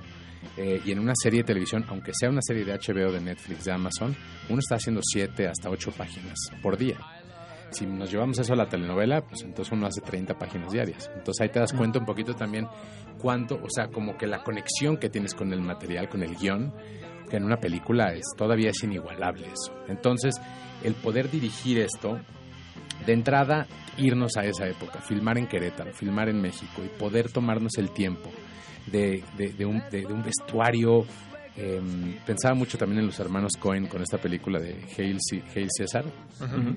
Como que pensaba un poco en esa época que digo, es como lo más cercano que uno va a llegar a cuando el cine era eso, a cuando el cine no buscaba lo moderno, no buscaba lo cotidiano, no buscaba lo realista, buscabas lo estético, buscabas lo preciosista, buscabas lo, lo como que estas, estas grandes imágenes como de lo que el viento se llevó y como estas películas. Y aún así también la libertad del sentido del humor, que si yo hiciera esta película en 2019 y estamos en la Condesa, pues no puedo pedirle a Mau Isaac que, que, ya que saque su tintán interior y, pueda hacer este, este humor que, hacía Tintán. Como que ya que te pintas de esos colores de la época, todos los actores, hasta el Diablito, que es un humor muy moderno el de él, entró en la convención de la antigüedad, entró en esa convención del el humor rápido, el humor de diálogo, el humor pícaro, este y creo que la película pues logra una mezcla de tonos ahí que es muy interesante. Eh, Fer, ¿te parece si escuchamos algo de música y regresamos para Obviamente. hablando eh, de Mentada de Padre? Uh -huh. La elección musical de esta noche tiene que ver con los años 40, con aquellas estrellas de la XW, que son como a las que alude también la película. Así que vamos a empezar escuchando a Piensa en mí de Agustín Lara. Recuerden que estamos en Twitter como arroba R modulada y en Facebook como Resistencia Modulada. No se despeguen, seguimos en Radio 1.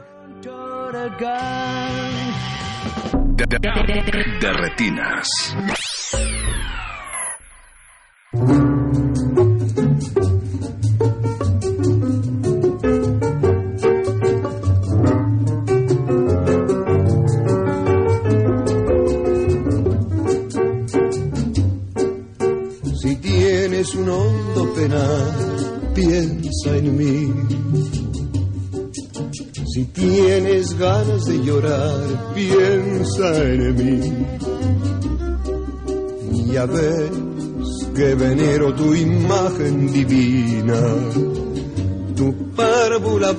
Siendo tan niña me enseñó a pecar.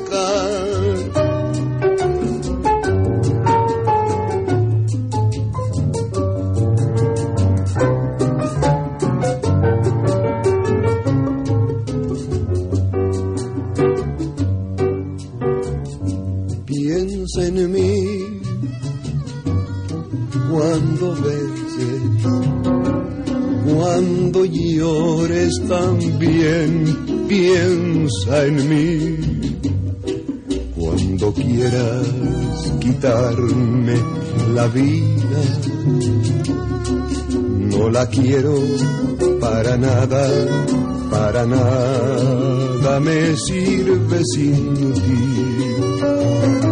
Piensa en mí cuando beses, cuando llores también, piensa en mí.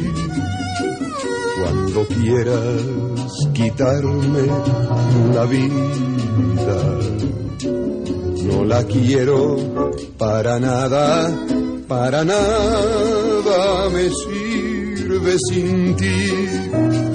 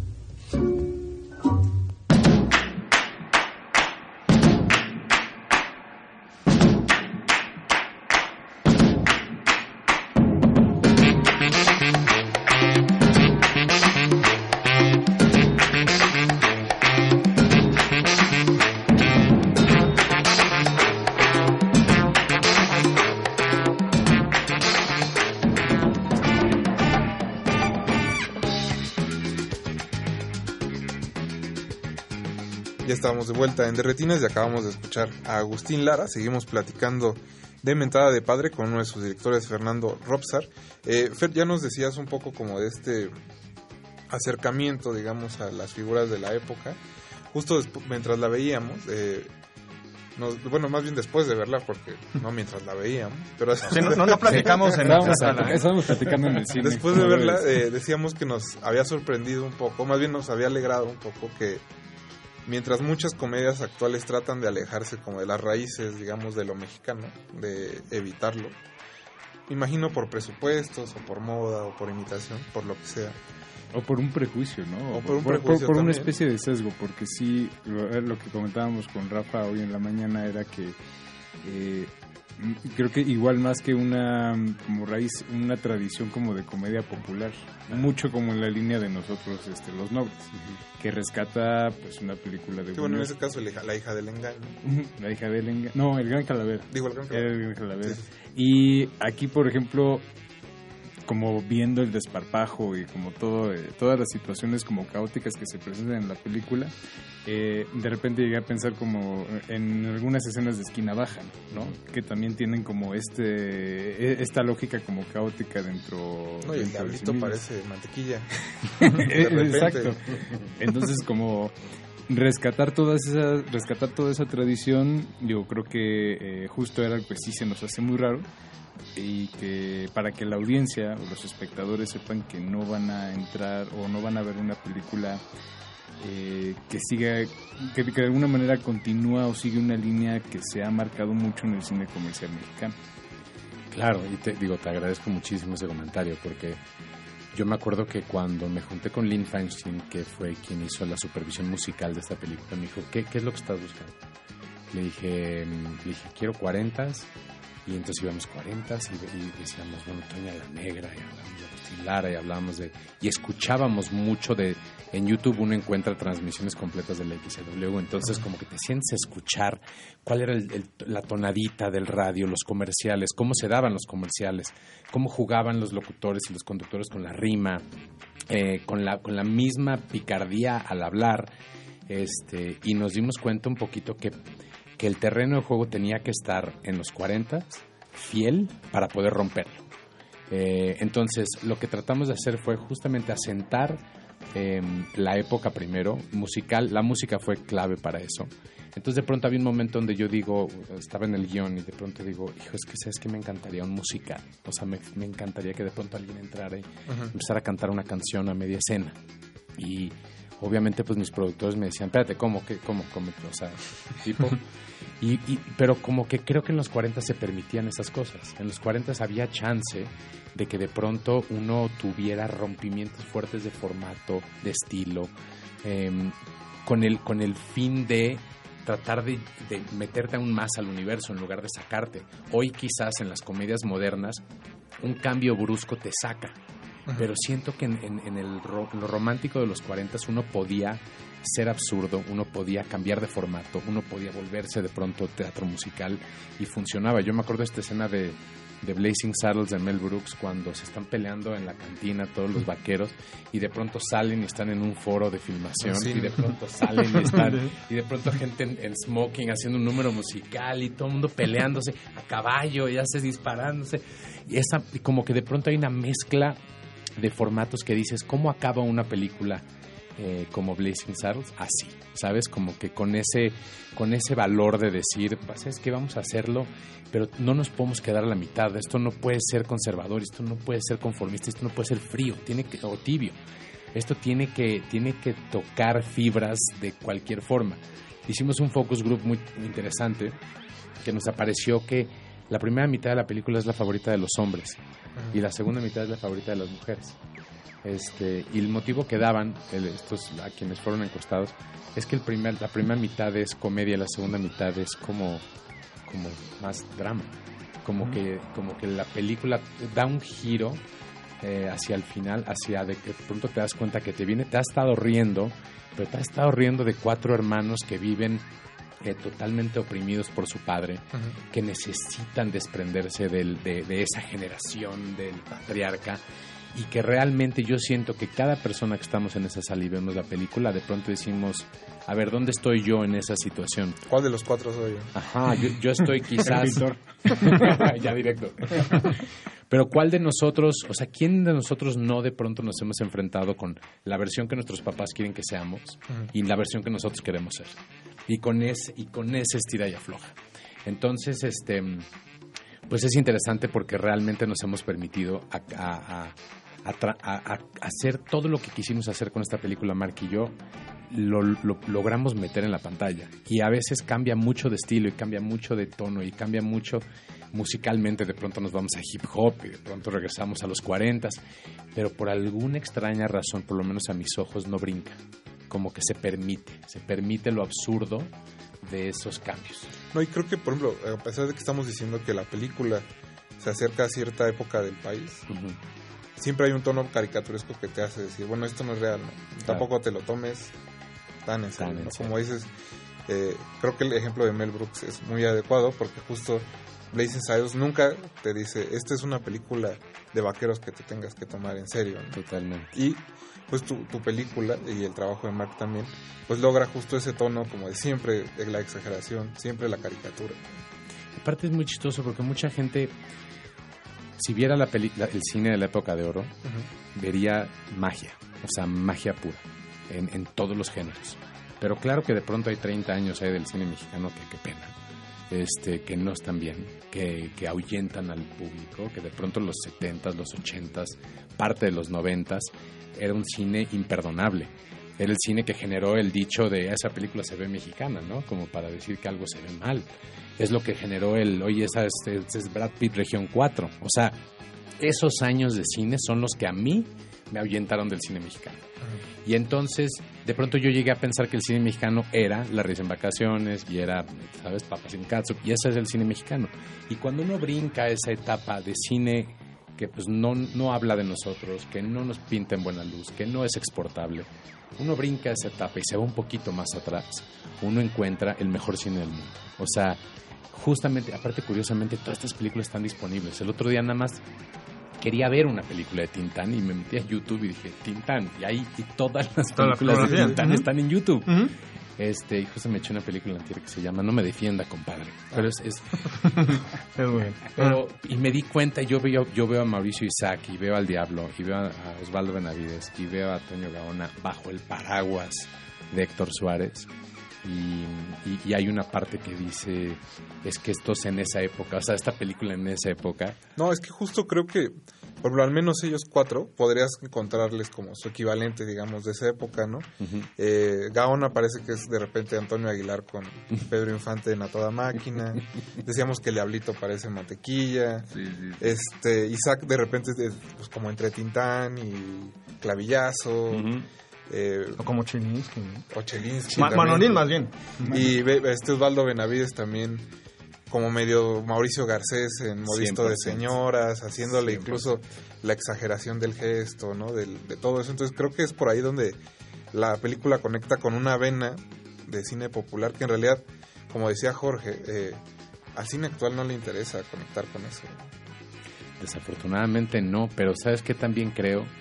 Em, creo que es como que algo pasó. Cuando nosotros hicimos Matando Cabos hace 16 años, eh, todos nos dijeron que nadie quería ver Matando Cabos. O sea, todas las distribuidoras dijeron, ¿quién va a querer ver una película de un luchador y de estos dos cuates y de este secuestrado? O sea, la gente está harta de los secuestros, la gente está harta de la violencia en México. Y esto y ni siquiera estamos en hoy, estamos hablando de hace 16 años. Y me decían, no hagas una película de secuestros. Y yo decía, pues que no es una película de secuestros. Es una película, es una, es una comedia, es una película de acción, es una aventura de varios personajes, pero no puedo ignorar que estamos en México y no puedo ignorar que México es peligroso y no puedo ignorar que el secuestro es una realidad. Eh, simplemente que Matando Cabos lo, lo- lo abordó desde otro punto, pero tanta gente nos dijo no la hagan porque la gente, México no quiere ver eso. Y mi respuesta era, pues, ¿qué quiere ver México? Y la respuesta era cine americano. Este, pero definitivamente no quieren ver cine mexicano. Claro que habían las excepciones, ya había salido Amores Perros, ya había salido Sexo y Pudor, ya había salido Tu Mamá también. Este, pero en general era que el porcentaje que teníamos nosotros la taquilla era como el 2% así, de la taquilla nacional. Pero hicimos Matando Cabos, le fue muy bien. Este, también nos decían, Joaquín Cosillo, ¿cómo ven? ¿Qui- qui- es- ¿Quién es Joaquín Cosillo? Decíamos, es que es mascarita. Y- y mira ahora quién es Joaquín Cosío, ¿no? Pero es No, que esa es la los cosa. protagonistas, ¿no? Desde Claro, Christoph y Tony Dalton. Este, pero ese es, ese es un poquito la cosa, como que creo que todavía no estamos en México donde podemos asumir que hay reglas y asumir que hay patrones y asumir que hay tendencias. La única tendencia que hoy existe es la de la comedia romántica. Pero entonces no por eso alguien, un guionista que esté ahorita escribiendo un guion para cine mexicano tiene que clavarse en ese género. Si lo de él o de ella es gore, pues hagamos gore. Si lo de él o ella es drama psicológico thriller psicológico, hagan thriller psicológico. No porque ahorita no sea parte de una ola de éxito, quiere decir que no puede llegar a redireccionar y formar su propia ola. Que ya de, de por sí, de- bueno, hace eh, 16 años con Matando Cabos, ya se veía eh, esta combinación de géneros de las que mencionas ahora con Mentada de Padre, ¿no? Este, de repente, eh, el encuentro entre Jacqueline Voltaire y este, Silvio Palacios, por ejemplo, justo es eh, algo parecido a lo que ahora ocurre con este musical eh, El que homenaje- rompe un el poco. homenaje al santo también, Exacto, ¿no? Eh, justo, ¿no? Este, o el, el- la famosa secuencia en el Estadio Azteca, ¿no? Que de repente pues sí era muy desconcertante para la época, ¿no? Claro. De repente estás viendo una comedia y de repente una película de acción, además muy vistosa, ¿no? También eh, para ese entonces creo que no existía alguna película. Yo me acuerdo mucho del especial en otro rollo. Sí, cuando hacerlo del coche. Sí, porque era muy vistosa y además es algo como una apuesta que Lemon Films desde ese entonces tenía, ¿no? Claro. Una, pe- eh, un- una productora eh, fuera de pues, el estándar mexicano, ¿no? Siempre, la verdad es que, digo, hace 16 años a hoy, creo que una de las cosas que ha cambiado es que justamente las casas productoras hoy ya están empezando a apostarle de verdad Y en este caso, o sea, yo lo que te puedo decir es que hace 16 años nadie sabía quién producía qué. Ujú. Era de quién produce, pues da igual, quién dirige. Yo, o sea, al director se le conoce, el productor es como una persona eh, que no tiene una, un sello, que no tiene una empresa. Y en este caso, poder juntar, por un lado trasciende, eh, Mónica y Leo, y por otro lado a Raki con Gary, Mark y, y Moisés. Y Lemon, de pronto encuentras que en el, en el colectivo que hemos hecho, las tres productoras, este, creo que en los tres casos ha habido riesgos, hemos tomado riesgos, y eso yo admiro muchísimo de a la Raki de Trasciende, em, que, que lo que estamos, estamos descubriendo la industria. Entonces, eso, eso creo que tiene mucho valor y mucho peso. Y creo que de ahí viene también la colaboración. Que creo que eso que hicimos en Matando Cabos, yo lo veo reflejado en todo el trabajo de Trasciende y en todo el trabajo de Alarraqui. Era como declaración de principios de alguna manera, matando cabos. ¿no? Exacto. Ya después seguirá Kilómetro 31 y bueno, toda una serie de películas y. Pues y era series, como ¿no? que no. El único constante que queríamos en Lemon era la calidad. Porque era lo que más se cuestionaba del cine mexicano. Pues, ¿qué les parece? Escuchamos un poco más de música y regresamos para seguir platicando de Mentada de Padre. ¿Puedo sugerir una canción? Eh, sí. Sí. Eh, Aventurera, este, de Toña la Negra. Perfecto, pues vamos a escucharla y regresamos. De, de retinas.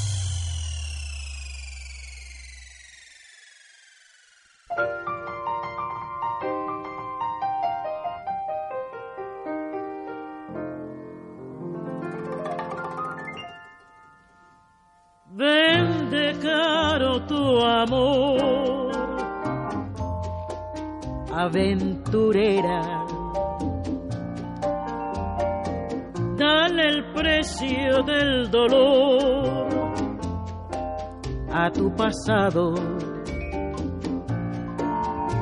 y aquel que de tu boca la miel quiera. que pague con brillantes tu pecado. Pague con brillantes tu pecado.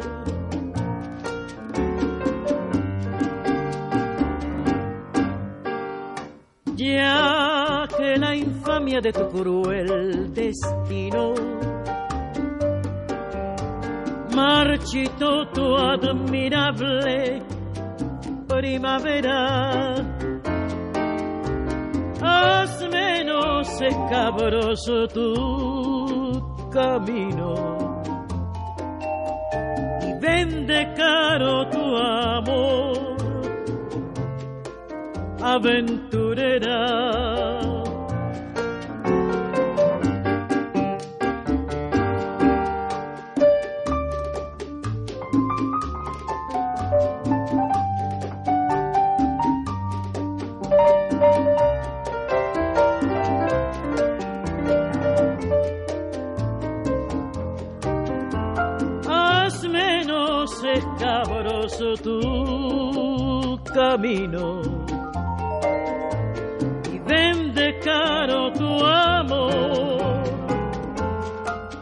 Aventurera.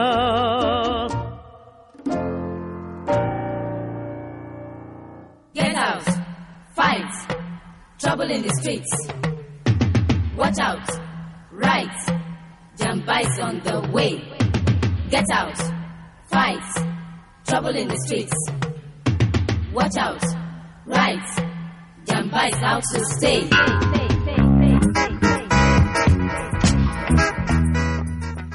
Pues vende caro tu amor aventurera. Acabamos de escuchar a Tonia La Negra y seguimos platicando de Mentada de Padre. Se nos une en esta mesa Mónica Vargas de Trasciende Films. Mónica, buenas noches. Hola, ¿cómo están? Bien, bien. Buenas noches. Pues ya nos hablaba un poco eh, Fernando de esta unión entre productoras. Tú de parte de Trasciende, ¿qué fue lo que les animó a entrarle de lleno al proyecto? Primero nos animó que encontramos una joya de guion en, en los anales de alguna gran distribuidora y decidimos que esa era definitivamente una película que queríamos hacer y nos dedicamos a mm, reinterpretar ese guion y la verdad es que lo que se consiguió en ese momento con la mano de, de Gary y de Mark a las Rocky en ese momento fue padrísimo. Y entonces dijimos, bueno, ya tenemos esta joya. Mark dijo, mano, quiero dirigirla. Entonces dijimos, va, está padrísimo. Y en ese momento, pues Mark comenzó a platicar con Fer y son grandes hermanos y amigos del alma. Y entonces Fer dijo, quiero. Yo también. Ajá. Y tenemos una dupla inigualable de directores que tienen cada uno un estilo muy particular, una experiencia distinta y, y súper enriquecedor a la hora de tener estos dos genios, porque además de ser eh, genios, como, como les comento, son dos tipos de que te lloras de la risa, de la cantidad de cosas que son capaces de decir en un minuto. Y cuando tienen esta convivencia con los actores y tienen la química que han tenido con todos ellos, porque de veras es mágico lo que, lo que hacen juntos, pues tenemos este resultado en donde tienes la comedia y en donde tiene que haber sarcasmo hay sarcasmo y en donde tienes que tener un poquitito de drama, tienes el drama, pero en donde tienes que tener valores de producción que, que tenemos muchos dentro de la película.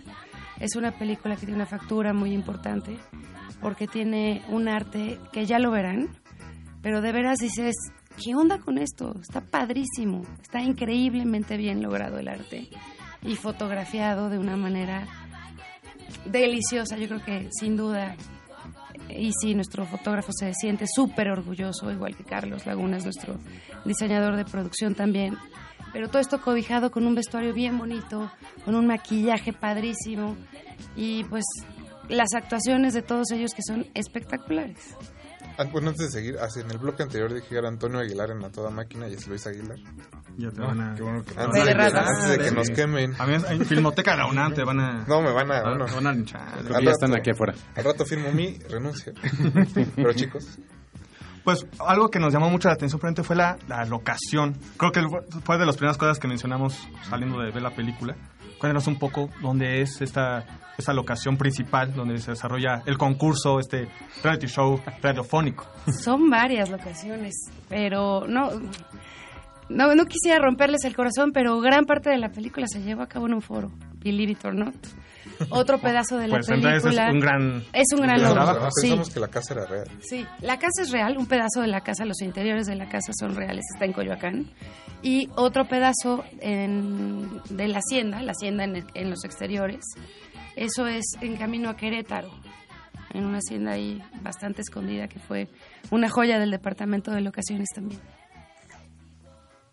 Eh, justo algo que también estábamos comentando ya este con Fer era eh, de repente como la negativa que parece existir incluso para proyectos como de este tamaño por el riesgo que implica, como no presentarle algo tradicion- tradicional o algo digamos como muy unificado eh, a la audiencia mexicana, ¿no? Que parece que generalmente se tiende a pensar únicamente van a consumir lo mismo o únicamente van a buscar la misma película siempre.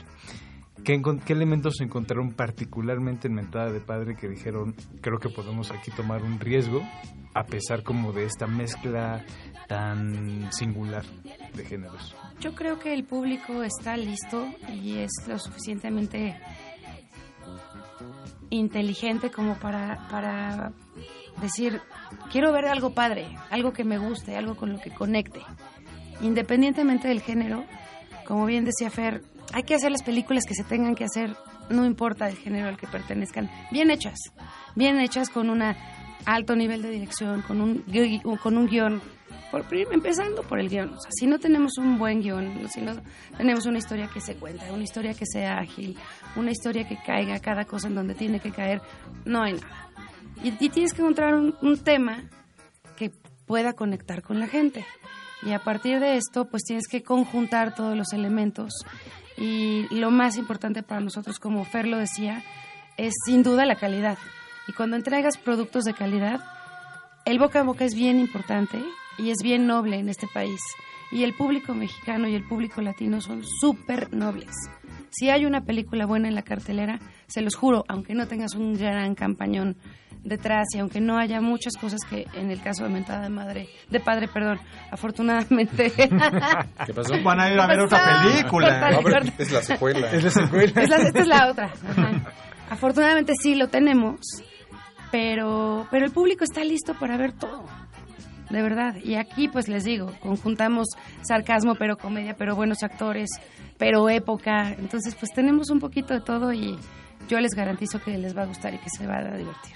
Chicos, eh, pues antes de terminar, nada más quisiera preguntarles pues, qué tan complicado fue en realidad trabajar entre tres productoras, con dos directores. Pues mira, Suena curiosamente mucha gente, suena mucha, pero también, o sea, digo, si quieres quieres componer una sinfonía, pues necesitas la orquesta completa. Entonces, yo lo que siento es que lo que tiene trasciende no lo tiene Lemon, lo que tiene Lemon no lo tiene Alarraqui y, y encontramos algo entre los tres que, mm, que pudiéramos cada quien aportar desde su trinchera. Em, aquí no era de competir por quién tiene la razón o por quién propone la mejor idea. Lo único que no se aceptaba era no proponer. Este, la, la indiferencia es lo único que a mí me hubiera destrozado la relación. Lo único que yo me hubiera quejado es la indiferencia y la complacencia, pero ninguna de las tres productoras son indiferentes o complacientes. Entonces, cada quien llegó a proponer desde su trinchera. Obviamente, cada quien tiene su especialidad. Pero lo interesante también fue que a veces uno se vicia dentro de su productora con sus propios puntos de vista y te das cuenta que este- está siendo difícil que entre una voz fresca. Y de pronto cuando estás en una mesa de tu producción y de pronto en tu producción está Mónica Vargas o está Leonardo Simbrón o está Gabriel Arraqui, te das cuenta que todo se sacude y ellos escuchan un punto de vista que antes no escuchaban, tú escuchas uno que ellos no escuchaban y, y al final tenemos la película que tenemos. Y encima de todo esto pues está videocine, que videocine con la experiencia que ellos tienen eh, con nosotros y con Trasciende y con Alarraqui, eh, con nosotros desde Matando Cabos. Este, videocine hoy es la distribuidora más importante de cine mexicano, por mucho. Eh, le han apostado desde el principio y le siguen apostando y a nosotros nos van a nos apostaron más de 1200 pantallas en, en la República Mexicana que es un estreno que Hollywood quisiera tener o sea películas hollywoodenses quisieran este estreno y eso se debe eh, a la mancuerna que hicimos las tres productoras y eso se debe a que ya vieron la película y dicen, ah, ya la vi, sí la he puesto. Y eso nos tiene muy tranquilos. Entonces, este 16 de agosto, la película deja de ser nuestra. La película ahora es del espectador y pues los invitamos a todos con todo el amor para que vengan a ver una comedia que no van a parar de reírse y también van a ver en cine, en la pantalla grande a Héctor Suárez, que eso es eso, es- eso es un, algo que no muchos tenemos como que hemos tenido la posibilidad de ir a, a ver una película y ver a Héctor Suárez en pantalla. Bueno, pues chicos, muchas gracias por haber venido esta noche. Gracias Mucha suerte en el estreno. Gracias. Y esperamos pues tenerlos otra vez aquí en cabina muy pronto con alguna otra película bajo el brazo. Sería Que increíble. así sea. Mónica, 16 de agosto, solo en salas. Muchas gracias. de padre. Fernando, Este, digan no a la piratería, chavos. Jorge. Gracias, Rafa. Alberto. Buenas noches. Rafa. Muchas gracias a todo el equipo de producción de Radio Nami en las cabinas de grabación. Mi nombre es Rafael Paz y nos quedamos en resistencia modulada. No se despeguen. Hasta luego.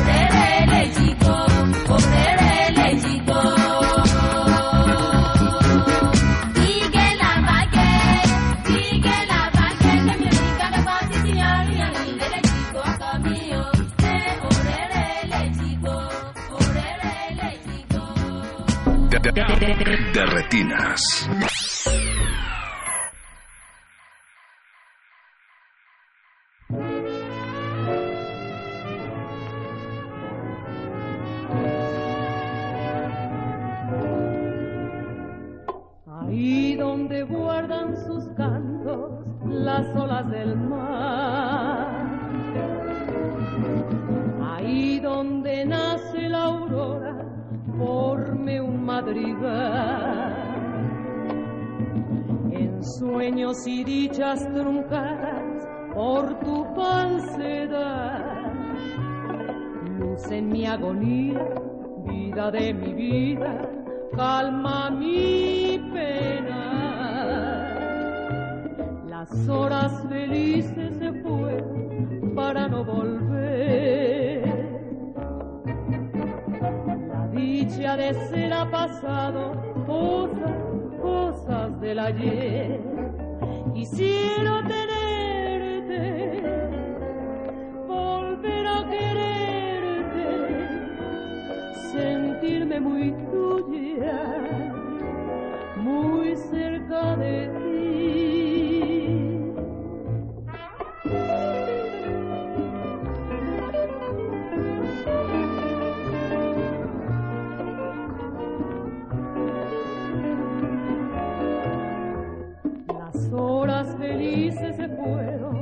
Para no volver. La dicha de ser ha pasado, cosas, cosas del ayer. Quisiera tenerte, volver a quererte, sentirme muy tuya, muy cerca de ti.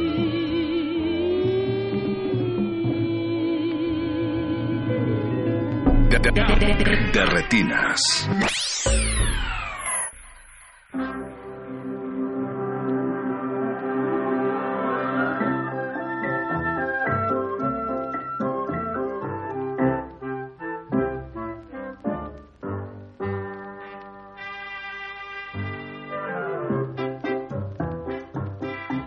Hablemos de los dos emoción sincera del que oye al corazón sin ocultarle nada. Si ya nos conocemos, si ya nos comprendemos y casi nos queremos. ¿Qué más podemos pedir? ¿Qué más se puede esperar? Hablemos de los dos y no pensemos nada. Vivamos este amor con todo el corazón. La dicha es de los dos con este inmenso amor que no es una mentira. Yo pongo el corazón, tú entrégame tu amor y hablemos de los dos.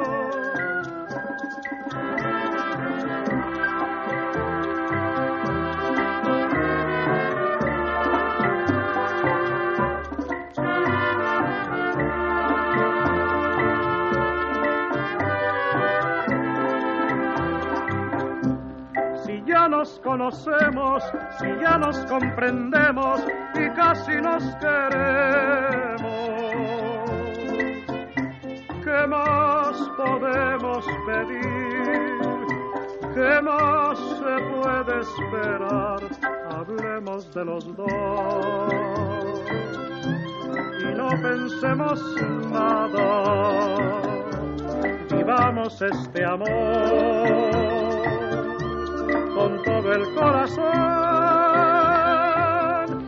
La dicha es de los dos, con este inmenso amor, que no es una mentira. Yo pongo el corazón, entrégame tu amor y hablemos de los dos. Y hablemos de los dos. de, retinas.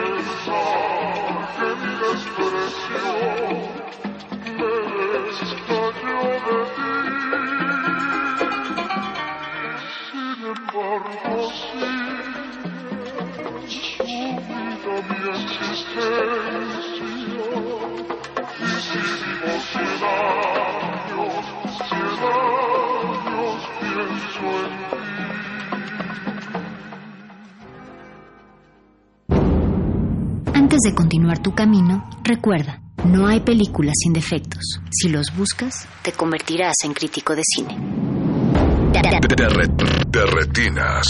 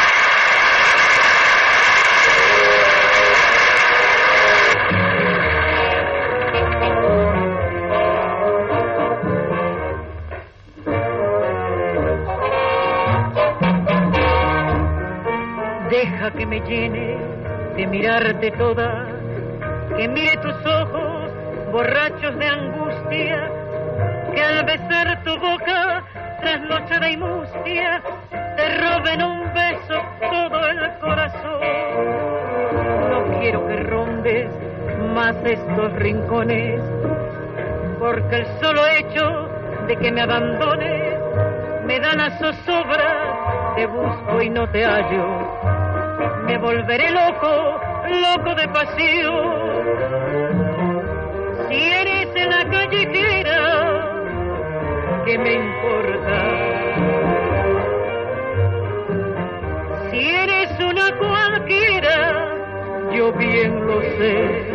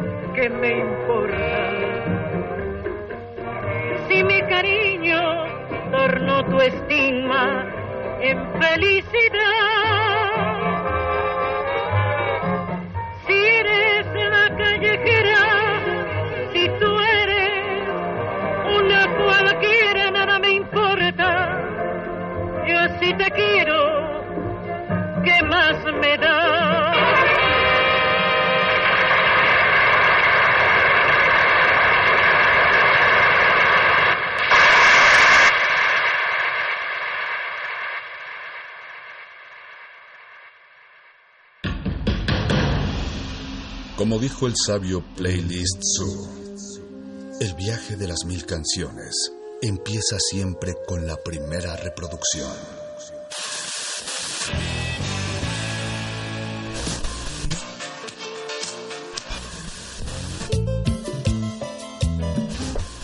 A continuación, un maestro te abrirá la puerta de su lista de reproducción.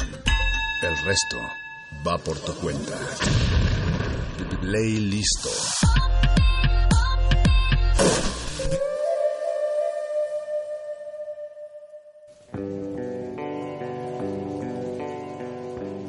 Hola, ¿qué tal mis queridos escuchas? Yo soy Pura Sangre y esta noche les traigo una selecta bastante cremosita y bastante espacial. Vamos a escuchar una canción para cuando uno anda en apuros, que se le acaba la gasolina interplanetaria y se queda varado en medio de dos dimensiones.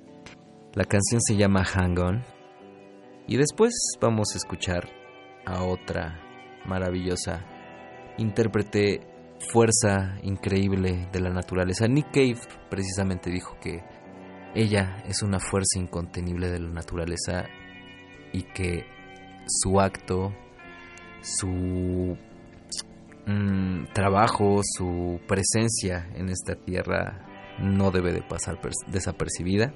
Vamos a escuchar a Shilpa Ray con la canción You're Fucking No One. Y seguimos en esta selecta. Yo soy pura sangre. Esto es resistencia modulada. Escríbanos, Twitter, R modulada. Hashtag gatito modulado.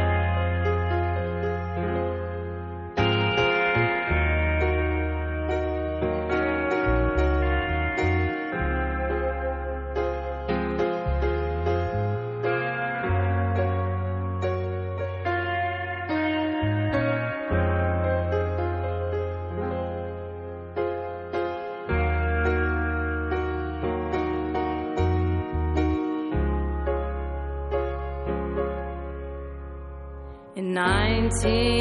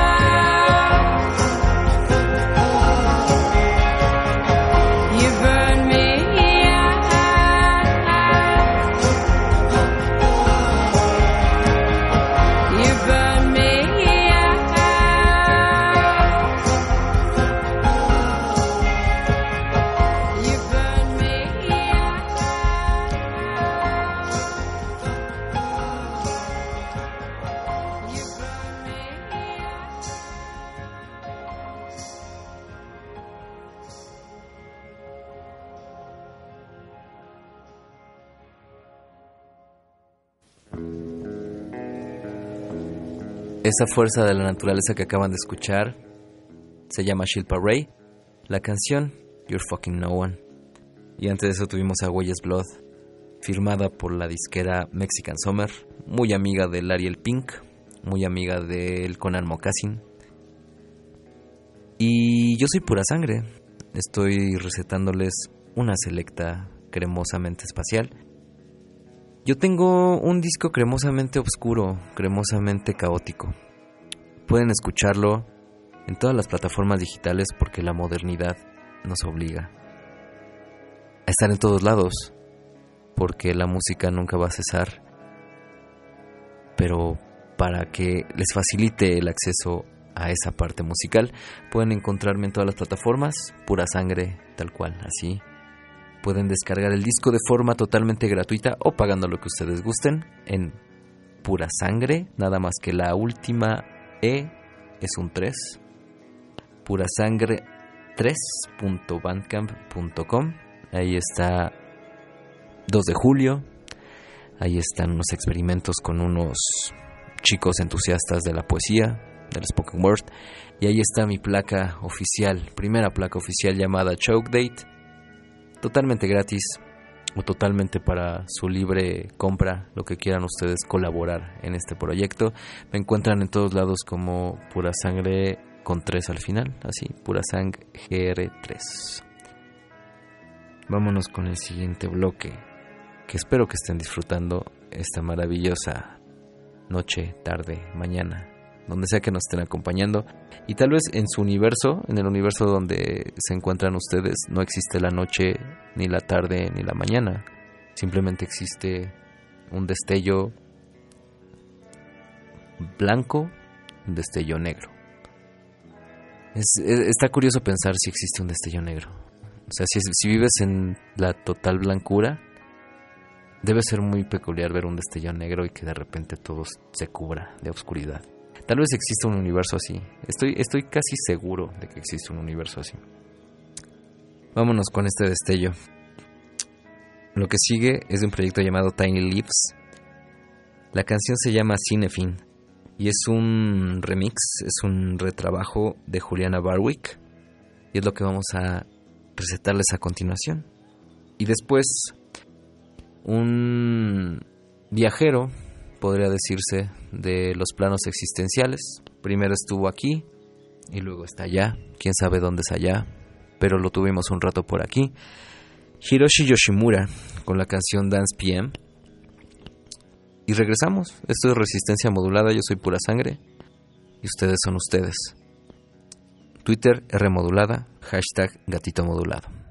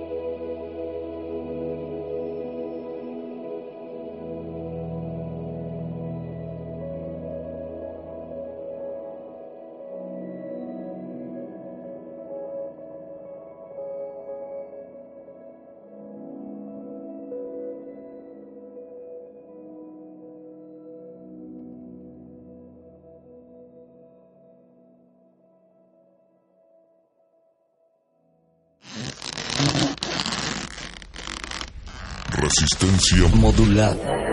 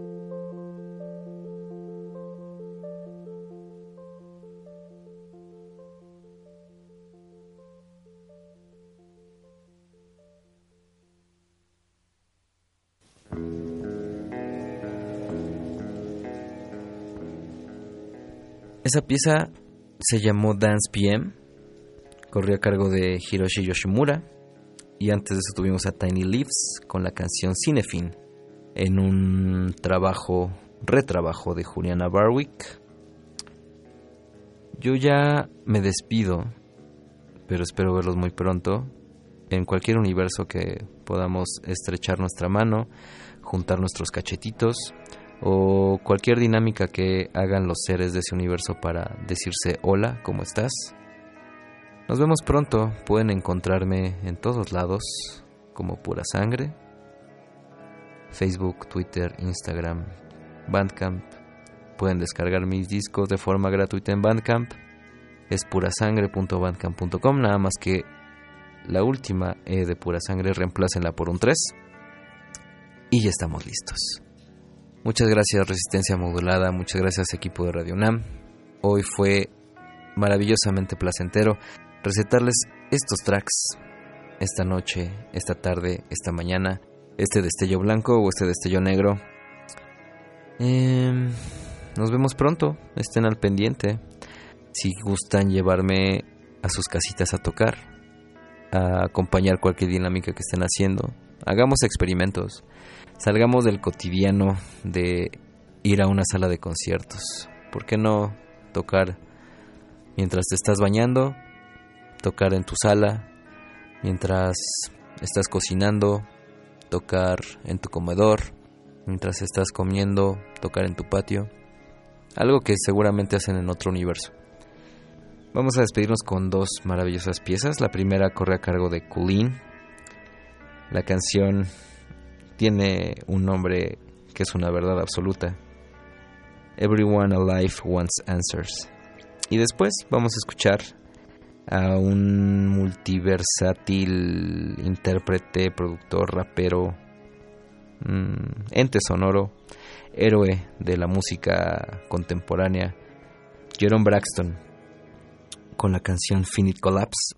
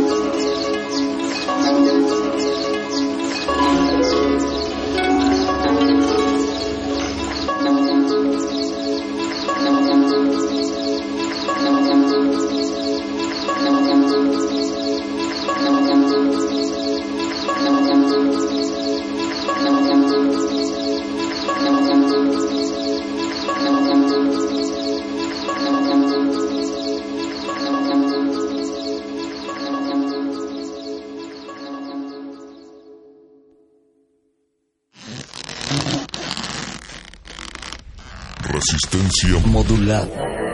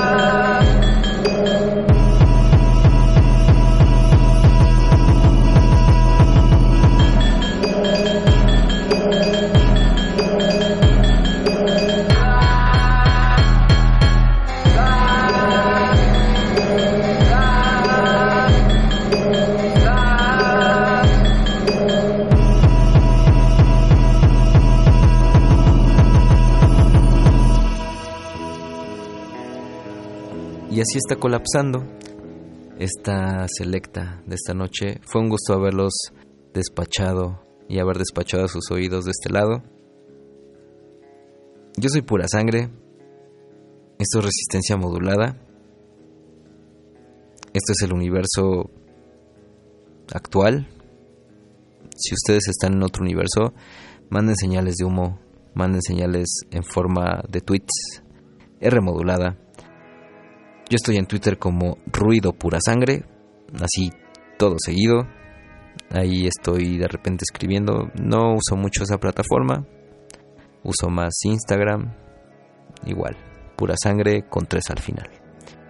Gracias a todos, esto es de Kulin. Everyone Alive Wants Answers. Resistencia modulada, resistencia universal y resistencia multiversal. Hasta luego.